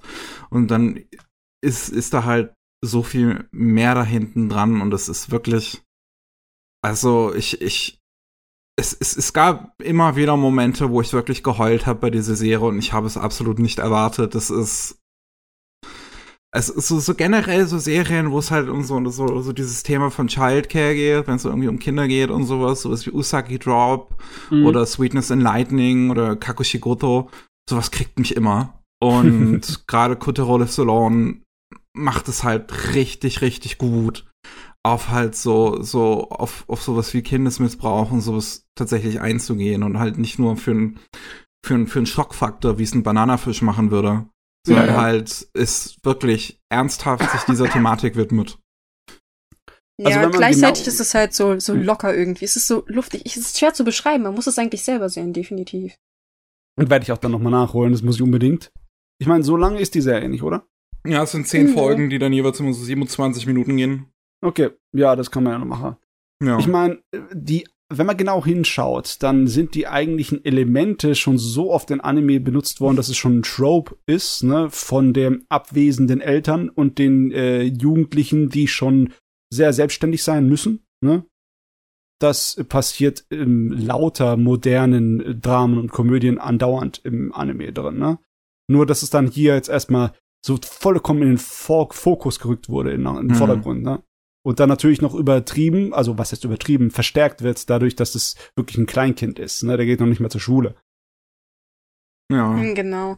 Hm, Das Einzige, was ich an der Serie bemängeln würde, weshalb ich auch die Befürchtung habe, dass, dass der nicht so viel Aufsehen erregt, wie ich es mir wünschen würde, ist der, der Stil. Weil den finde ich teilweise, also es ist überhaupt nicht meins, das ist meine persönliche Meinung. Ich finde den teilweise sehr ugly, wie Figuren gezeichnet sind, besonders die Haare. Und das ist einfach nicht so mein ganzer Stil. Aber das ist etwas, über das ich absolut hinwegsehen kann, weil dafür ist halt die Prämisse dahinter super. Und naja, muss man halt selbst wissen, ob man das mag. Ja, ich habe auch bei dem Stil zuerst an diesen, also so ein Yon-Komma gedacht, weißt du, an so einen einfachen vier Panel Gag Manga und deswegen überrascht mich das auch so, weißt du, weil die die Optik verspricht einem was anderes, was dann später rauskommt. Hm. Ja. Ja, ich finde auch die Augen, so wie die gezeichnet sind, ein bisschen weird so. Also bei Ja, unseren beiden Hauptfiguren, gerade bei, bei, bei Kotaro und, und ähm, wie heißt er noch, Maschinen, äh, dem, dem Manga-Zeichner, dass die halt im Prinzip so ein Barcode-Face haben. Ähm, aber ich kann auch drüber hinwegsehen, dass es jetzt halt nicht die so eine besondere Optik oder sonst sowas hat, weil das ist halt, es lebt so sehr von, von dem, was die Figuren halt sagen und, und, und, und worum es darin geht letztlich und nicht irgendwelche großen optischen Momente oder sowas. Deswegen funktioniert das völlig und das, das, also, ist gut, ist eine gute Serie. Sag mal, wie haben die denn das gemacht mit äh, dem Sprecher oder Sprecherin? Äh, wird der, der wird wahrscheinlich nicht von dem Kind gesprochen, oder? äh, Im Oh. Japanischen wird er gesprochen von Ria Kogemiya, also unsere Thunder Queen. Ah, okay, okay. okay. Ähm, ich habe es auf Deutsch geschaut. Da wird er auch von einer Sprecherin gesprochen, die häufiger so Kinderrollen spricht. Weiß ich jetzt aber, kenne kenn ich jetzt nicht so genau. Aber ich fand die deutsche Synchro auch ganz in Ordnung, deswegen bin ich einfach dabei geblieben. Jo. Ich habe es auf Japanisch geguckt, von daher. Ich habe, aber ich beschäftige mich allgemein nicht so mit Synchronisation, wenn sie nicht gerade auf Deutsch sind. Aber ich finde, die Stimme passt auch so auf, weil sie einerseits kindlich ist, aber trotzdem schafft, diese sehr ernsten Dialoge leichtfüßig Hm. rüberzubringen. Weil, wie gesagt, er sagt manchmal Dinge, wo du denkst, das würde kein Vierjähriger sagen. Aber deswegen hat das eine ganz andere Wirkung irgendwie. Ja, aber ich, ich mag wirklich, wie das geschrieben ist mit, mit seinen Ja. Dialoge, weil, weil du merkst, so, da ist so ein guter Mix aus, der ist so, so, so, so ein bisschen zu erwachsen für sein Alter, wie Mhm. Kinder halt häufig in Anime geschrieben werden. Gleichzeitig merkst du in vielen Momenten aber auch immer noch so dieses, dieses Kindliche in ihm. Ja. So, also es ist nicht übertrieben, würde ich sagen, absolut nicht. ja, also, also gerade solche Momente irgendwie, ähm, ich, ich überlege gerade, was könnte man jetzt nennen, was auch nicht zu sehr spoilert vielleicht. Ähm, ist halt manchmal ein bisschen dickköpfig.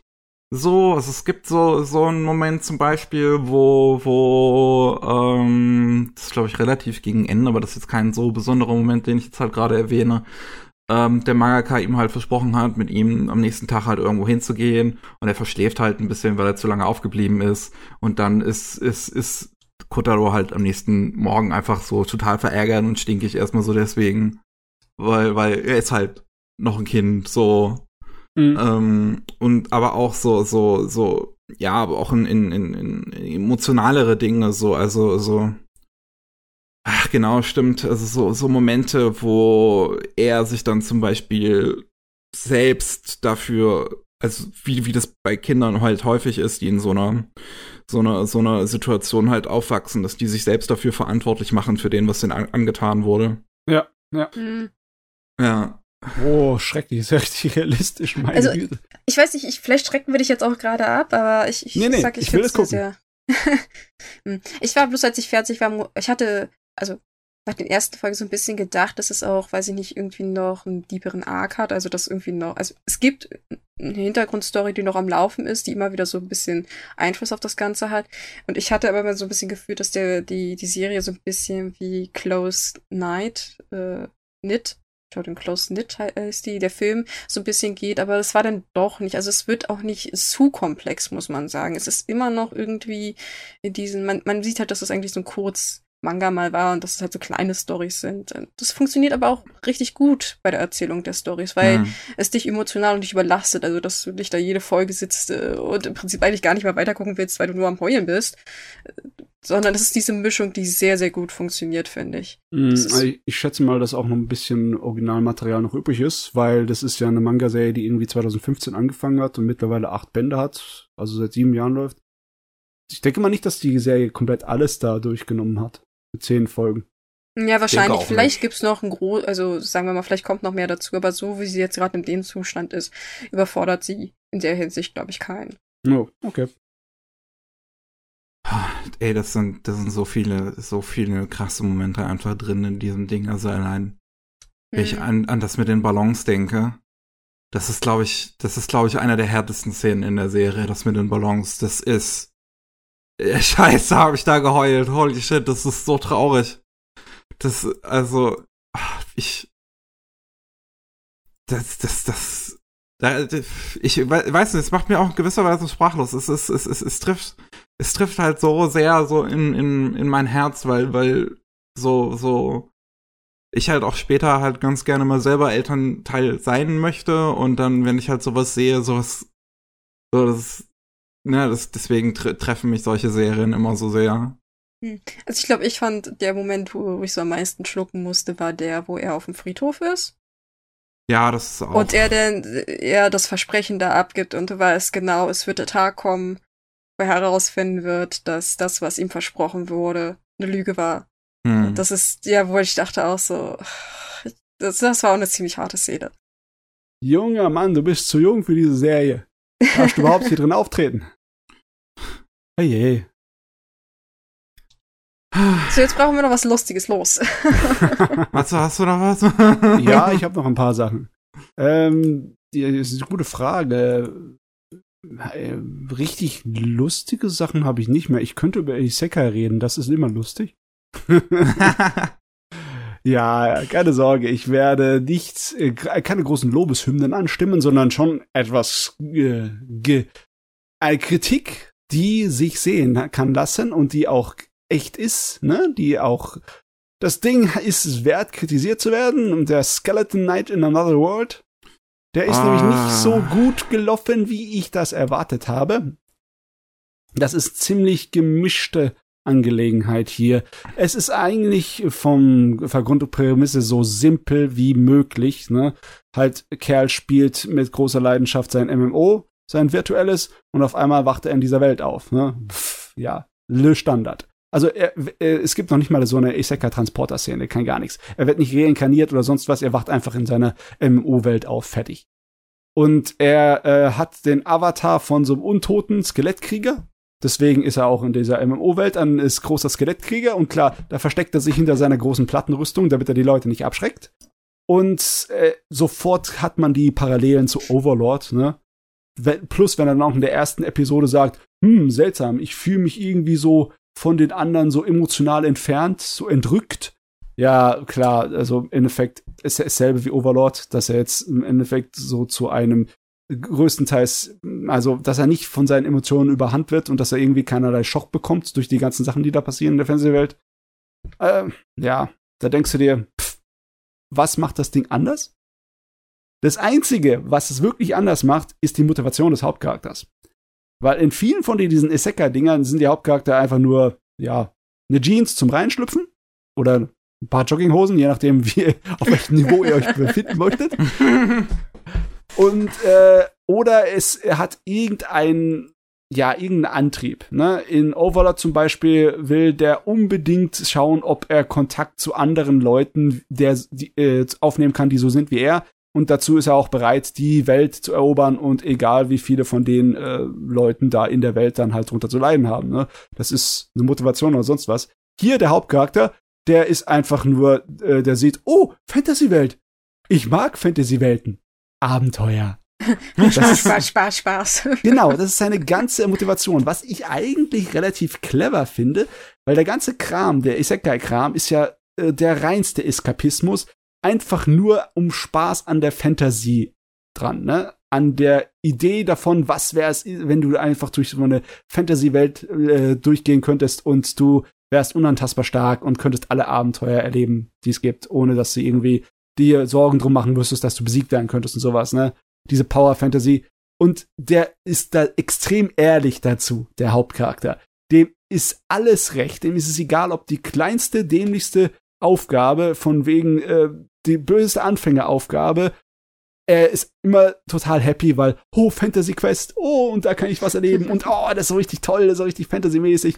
Und äh, das ist das Einzige, was sie anträgt. Sein, sein Charakter ist sehr, sehr flach, ne? Das Problem ist, obwohl sich so eine Prämisse eigentlich super äh, eignet, für, um so eine kleine Parodie oder eine Komödie zu machen, ne? Äh, macht es das Spiel nicht. Das, die, diese Serie nimmt sich echt bitter ernst. Was ich nicht kapiere, es ist irgendwie leicht schizophren. Anfang, ne, das Intro ist so eine Fantasy-Power-Ballade, wo du merkst, wie augenzwinkernd sie damit umgehen mit dem Material. Und der ganze Vorspann wirkt auch so, als äh, würden sie sich äh, Spaß drum machen über die albernen Abenteuer von unserem äh, Skelettritter. Aber dann in der Serie ist es alles auf äh, Pseudo-Ernst gemacht und es im Endeffekt ist es sehr platt. Das Einzige, was er macht in jeder Episode, ist irgendeine holde Maid retten. Ja, ich habe schon gesehen, dass es ein bisschen einen auf Goblin Slayer macht am Anfang. Ja, ich meine, die erste Episode, gleich die erste Szene ist, wie halt ein paar Mädels von Banditen überfallen werden und eine fast Vergewaltigung. Und natürlich muss er zur Rettung kommen und mit einem Schlag äh, gleich mal ein halbes Dutzend Banditen auf einmal in der Mitte durchteilen. Aber ähm, das Schema wiederholt sich halt andauernd. In der zweiten Episode rettet er ein paar Kinder, in der dritten Episode rettet er eine Elfin und ein paar Kinder. Es ist eigentlich nur großer, strahlender Held, rettet ein Mädel, das irgendwie von anderen Leuten bedroht wird. Das ist die ganze Vorstellung des Autors, von wegen was Fantasy-Abenteuer sind. Oh Gott, je. verdammt doch mal. Und so schizophren wie das ist in der Hinsicht, ne, dass es sich so bitter ernst dabei nimmt, ne, äh, so komisch ist auch die Produktion vom Technischen her. Da wechseln sich Szenen ab, die wirklich gut animiert sind und choreografiert, ne? wo er zum ersten Mal auf die Elfenkriegerin trifft und sie denkt, dass er eine Bande äh, zu der Bande von Kidnappern und Banditen gehört, äh, dann liefern die sich ein Fechtduell und das ist richtig fein. Das ist fein animiert, das ist richtig äh, schnell und rasant und gut durchdacht, wichtige, also richtige Schwerttechniken. Und dann äh, in der zweiten Hälfte dieser Episode, derselben Episode, kämpft die äh, Elfenkriegerin gegen ein paar Banditen und es sind nur Standbilder nur Standbilder, wo die Kamera durch die Gegend bewegt wird, damit irgendwie was an Bewegung da ist. Und ich, ich kapiere es nicht. Das Ding ist wirklich drunter und drüber. Vom, vom Ton, von der äh, Machart und von allem. Es weiß nicht, was es tun will. Und es gibt mir lauter unterschiedliche, komische, sich gegenseitig äh, ausschließende Signale. ich weiß nicht, was ich von dem Shot halten soll. Es ist ein Endergebnis ist, dass es nicht gut ist. Nicht besonders, nein. hm. Also eine Menge verschenktes Potenzial auf allen Seiten. Ja, also ich meine generell, Isekai bedeutet automatisch verschenktes Potenzial. Ich meine, das, das, das, das gehört zu, dazu, zu dem Schema. Aber sowas wie bei dem hier äh, weiß ich auch nicht, was ich davon halten soll. Das ist schon etwas neu. Also ich finde die Motivation des Hauptcharakters schon erfrischend, aber dann äh, passt es nicht dazu, wie ernst die, nehm, die Serie sich nimmt. Sie nimmt sich so richtig so Teenager-Fanfiction-mäßig ernst. Und ja, äh, funkt irgendwie nicht, ne? Plus dann halt noch die Unebenheit bei der Produktion und dann, äh, ich guck's mal weiter, weil es ist nicht schlecht, aber äh, ich glaube nicht, dass ich so viele lobende Worte für das Ding übrig habe. Ich, ich kann es mir nicht vorstellen, dass das irgendwie noch eine Kurve kriegt. Ich würde schon sagen, du teilst ganz schön aus. Ja, ähm, es ist faszinierend, weil äh, normalerweise, wenn so viel Unsinn dabei ist, dann lasse ich die Serie normalerweise fallen, aber ähm, hier ist das Gegenteil. Ich will unbedingt wissen, was für Unsinn in der nächsten Episode passiert. Du willst das Desaster noch zu Ende schauen. Ja, es ist wirklich wie eine verdammte Lawine oder ein Zugunfall. Ne? Du musst einfach zugucken. Ah. Da, äh, ich habe noch eine andere Isekai-Serie in dieser Staffel, die äh, auf den ersten Blick sehr, sehr billig wirkt, aber irgendwie clever ist und einen großen Anziehungswert auf mich hat. Also, das ist äh, weitaus besser, als ich erwartet habe, und das ist Trapped in a Dating Sim. Du willst das, mir jetzt sagen, dass es besser ist, als es aussieht? Ja, um einiges. Ich war überrascht. Es ist zwar nur so kleine Details, die es richtig gut machen, aber ich, ich versuche mich zu rechtfertigen die, die eigentliche Prämisse ist ja, dass ein Kerl von seiner kleinen Schwester dazu gezwungen wird, ein äh, Otome-Game durchzuspielen, weil sie unbedingt das äh, auf 100% haben will, damit sie die Bonusse dafür abkassieren kann und etc. Und sie erpresst ihn halt so ein kleines bisschen. Du, äh, wenn du das nicht machst für mich, dann äh, äh, erzähle ich, weißt du schon was deinen Eltern? Und dann bist du ganz groß in der Größe. Also sie hat irgendeine von seinen, ja, Pornoseiten oder sonst irgendwas erwischt. Keine Ahnung. Ich habe keine Ahnung, was für äh, sie äh, von ihm in der Hinterhand hat, weil das ist auch egal. Es ist für die Story eh wurscht. Auf jeden Fall, er spielt dieses Spiel und dieses Spiel ist schrecklich. Dieses Spiel ist unglaublich schrecklich. Es ist die Sorte von Spiel, das du nicht wirklich durchspielen kannst, ohne dass du extra Geld ausgeben musst. Ne? Also, mhm. ähm, so im Sinn von wegen mit Lootboxen und allem Scheiß. Und es ist die Sorte von Spiel, wo man merkt, dass es zwar für Mädels mit halt äh, jungen Haaren gemacht ist, aber halt definitiv von einem Produktionsteam, das keine Ahnung hat, wie Frauen ticken. Das sagt auch der Hauptcharakter gleich am Anfang an. Wir beschwert sich davon, äh, dass, äh, dass das so, äh, so eine Männersicht auf dieses Universum ist. Äh, ihr habt doch keine Ahnung, wie Frauen ticken. Ihr wisst nicht, wie meine Schwester tickt. Ihr wisst nicht, was das für ein Monster ist. Und ja, also er hasst das Spiel wie die Pest. Er macht's aber durch, er macht zu 100% durch und klar, danach wacht er in dem scheiß Spiel auf. Das ist natürlich für ihn äh, die größte Bestrafung aller Zeiten, ne? Jetzt ist er in einer Fantasy-Welt, die er auf den Tod nicht leiden kann. Und äh, er ist nicht nur ein Held, er ist der pure Nebencharakter. Denn die Fantasy-Welt ist so schrottig geschrieben, es ist so gemacht, dass es eine Welt ist, in der die Frauen die Hosen anhaben und die Männer im Endeffekt, ja, die zweite Geige spielen. Aber die Frauen äh, übernehmen halt einfach nur alle ähm, ja, Merkmale von toxischer Männlichkeit, ne?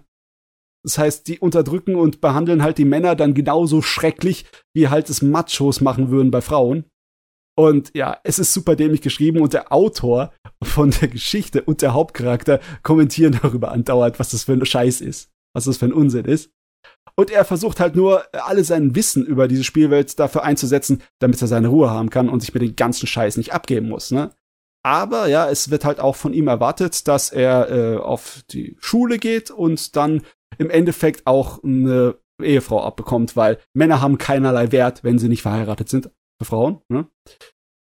In der Gesellschaft. Und ja, der hat gedacht, ach, das mache ich, das mache das, das, äh, irgendwie drehe ich das so, dass ich meine Ruhe habe von dem ganzen Scheiß. Ich will mich mit all dem nicht irgendwie ähm, verwickelt sein, mit dieser ganzen Autome-Welt. Aber dann stellt sich heraus, als der an der Schule ist, wo dieser ganze Scheiß stattfindet, dass da noch irgendeine andere Figur ist, von der er keine Ahnung hat, die irgendwie das Spiel zu kennen scheint und es für sich ausnutzt und alles durcheinander bringt und dann wird er doch mitvermittelt. Also es ist gleich mal eine Isekai, wo von Anfang an gesagt wird, da ist ein Mitspieler drin in dieser Isekai-Welt, wahrscheinlich auch einer aus der normalen modernen Welt, der alles durcheinander bringt. Und er, äh, ja, er wird dann wieder Willen damit reingezogen. Und ganz ehrlich, ich möchte, ich, ich warte mit äh, Bangen auf die nächste Episode. Ich weiß nicht warum. Es klingt es ja doch intelligenter, als ich erwartet habe. Es ist definitiv nicht gut, aber es hat irgendwie lauter so Kleinigkeiten, die voll cool sind. Wie zum Beispiel, dass äh, dann äh, der eigentliche Bösewicht aus dem Spiel, aus dem Otome-Game, wieder so eine typische versnobte Prinzessin, die halt äh, dem, mit dem Hauptcharakter verlobt ist, ne? Die dann im Original halt Mobbing oder sonst was an dem weiblichen Spieler etc. durchführt die dann wird dann in der jetzigen Geschichte wird sie das Opfer im Endeffekt von dem ganzen Unsinn, weil halt die neue Spielerin, die da drin ist, mit dem Vorwissen alles durcheinander bringt. Hm. Oh boy, ich, ich kann, ich, ich rieche den Plot-Twist. Ja, der Plot-Twist. ja, ich, ich, ich ahne, glaube ich, worauf es hinauslaufen wird. Du kannst es mir sagen. Ja, äh, ich meine, ich habe ja erst drei Episoden geguckt, aber. Ich sag, also, wenn, wenn, du durch bist, sag mir mal, was der, wer der, der zweite Charakter ist, weil ich habe eine sehr, sehr große Ahnung, wer es sein könnte. Also ich wüsste nicht, dass es seine Schwester wäre oder sonst was. Das haben sie bisher zumindest nicht angedeutet es ist auf jeden Fall eine schräge Welt. Es ist eine Fantasy-Welt mit äh, Magie, wo auch Mechas rumfliegen und gleich an der ersten Episode findet er ein äh, außerirdisches Raumschiff, das er sozusagen umprogrammiert und für seine Zwecke benutzt. Ne? Es erinnert mich so ein kleines bisschen an die äh, Jahrtausendwende, an die 2000er, wo auch so viele verrückte Rollenspiele da war, wie äh, Wizardry 8 oder Might and Magic, wo halt auch irgendwie ein ganz normales Rollenspieluniversum war, wo es halt mega Weltraumtechnologie gibt, wo Außerirdische äh, abgestürzt sind und all möglichen Unsinn. Und genau so eine wilde, bunte Mischung ist das hier und irgendwie zieht es mich an. Es ist auf jeden Fall für so ein Isekai-Rotz ist das feinster Trash. Den braucht man ja schließlich auch manchmal, sonst weiß man ja nicht, was gut ist. Ja, ich meine, das ist der einzige Grund, warum ich diesen Kram gucke, in der Hoffnung, dass ich mal so einen feinen Trash finde. Es hört sich jedenfalls interessant an. Ja. Ah ja. Isekai-Zeugs. Es ist natürlich eine evolutionäre äh, Sackgasse. Isekai. da kommt nichts wirklich was dabei raus. Da kann man auch keinerlei Konstruktion oder große literarische Werke irgendwie davon erwarten, wird auch nicht passieren. Egal wie gescheit äh, Jobless Incarnation geschrieben ist, es bleibt halt einfach nur Fantasy-Rotz. Und das ist auch in Ordnung. Ich mag den Fantasy-Rotz. Gib mir. Ja, den ganzen Müll, die ganze Groschenroman-Variante. Unsere heutige Variante von billigen kleinen äh, paar Pfennig-Romanen, die du auf der Straße verkaufst, äh, die richtig schlecht gedruckt sind, das ist der Isekai und ich finde es in Ordnung so. Ja, ich. Solange, solange es nicht, sagen wir mal, so krass eskaliert, dass du Schmerzen hast beim Zugucken, ähm, ja, nee, das ist gefallen. Ich meine, da hatte ich schon diese Saison einen, den ich sofort fallen gelassen hat, wie, wie eine heiße Kartoffel. Hm. Das, ich meine, ich bin selbst ein Fan von Schläferz, also von daher äh, kann ich dich gut äh, verstehen, worauf du hinaus willst bei dieser Serie. Ja. Ach jo. Ja. Hab, ehrlich gesagt, ich habe noch eine ganze Menge andere Sachen in dieser äh, Saison angefangen zu gucken, aber ich muss mir auch irgendwas übrig lassen für nächstes Mal, habe ich das Gefühl. Das wäre vielleicht nicht so schlecht, ja. ja. Du feuerst dein ganzes Material schon. ja. Dann ähm, sind wir ja durch, dann im Prinzip jetzt. Äh, ja, wunderbar. Das ist ja heftig. Ja, ich, die Isekai ist zu Ende, zum Schluss aufgehoben, ist auch nicht die beste Idee, ne? da kann ja jeder schon äh, abschalten, den das dann nicht mehr interessiert. Das ist vielleicht sogar die beste Idee eigentlich. Ja, klar. Wenn der Matze schwätzt, schaltet ab. Ja, ich glaub, ich, gleich komme ich mit der Axt hier. Sauerei. Ah, gut. Ähm, ich bedanke mich an euch da draußen fürs Zuhören. Ich bedanke mich bei, bei dir, Banks, dass du heute dabei warst. Ich bedanke mich, dass ich dabei sein durfte. Ja, immer doch. Und ähm, falls ihr mehr von, von Banks und Matze hören wollt, dann gibt's den Rolling Sushi Podcast jeden Mittwoch, wo es um Japan geht. Falls ihr mehr von Matze und mir hören wollt, gibt's jeden Montag den Rolling Sushi Anime News Podcast, wo es dann um News aus dem Anime-Bereich geht. Das war's von uns für heute und äh, bis zum nächsten Mal. Tschüss. Ciao. Ciao.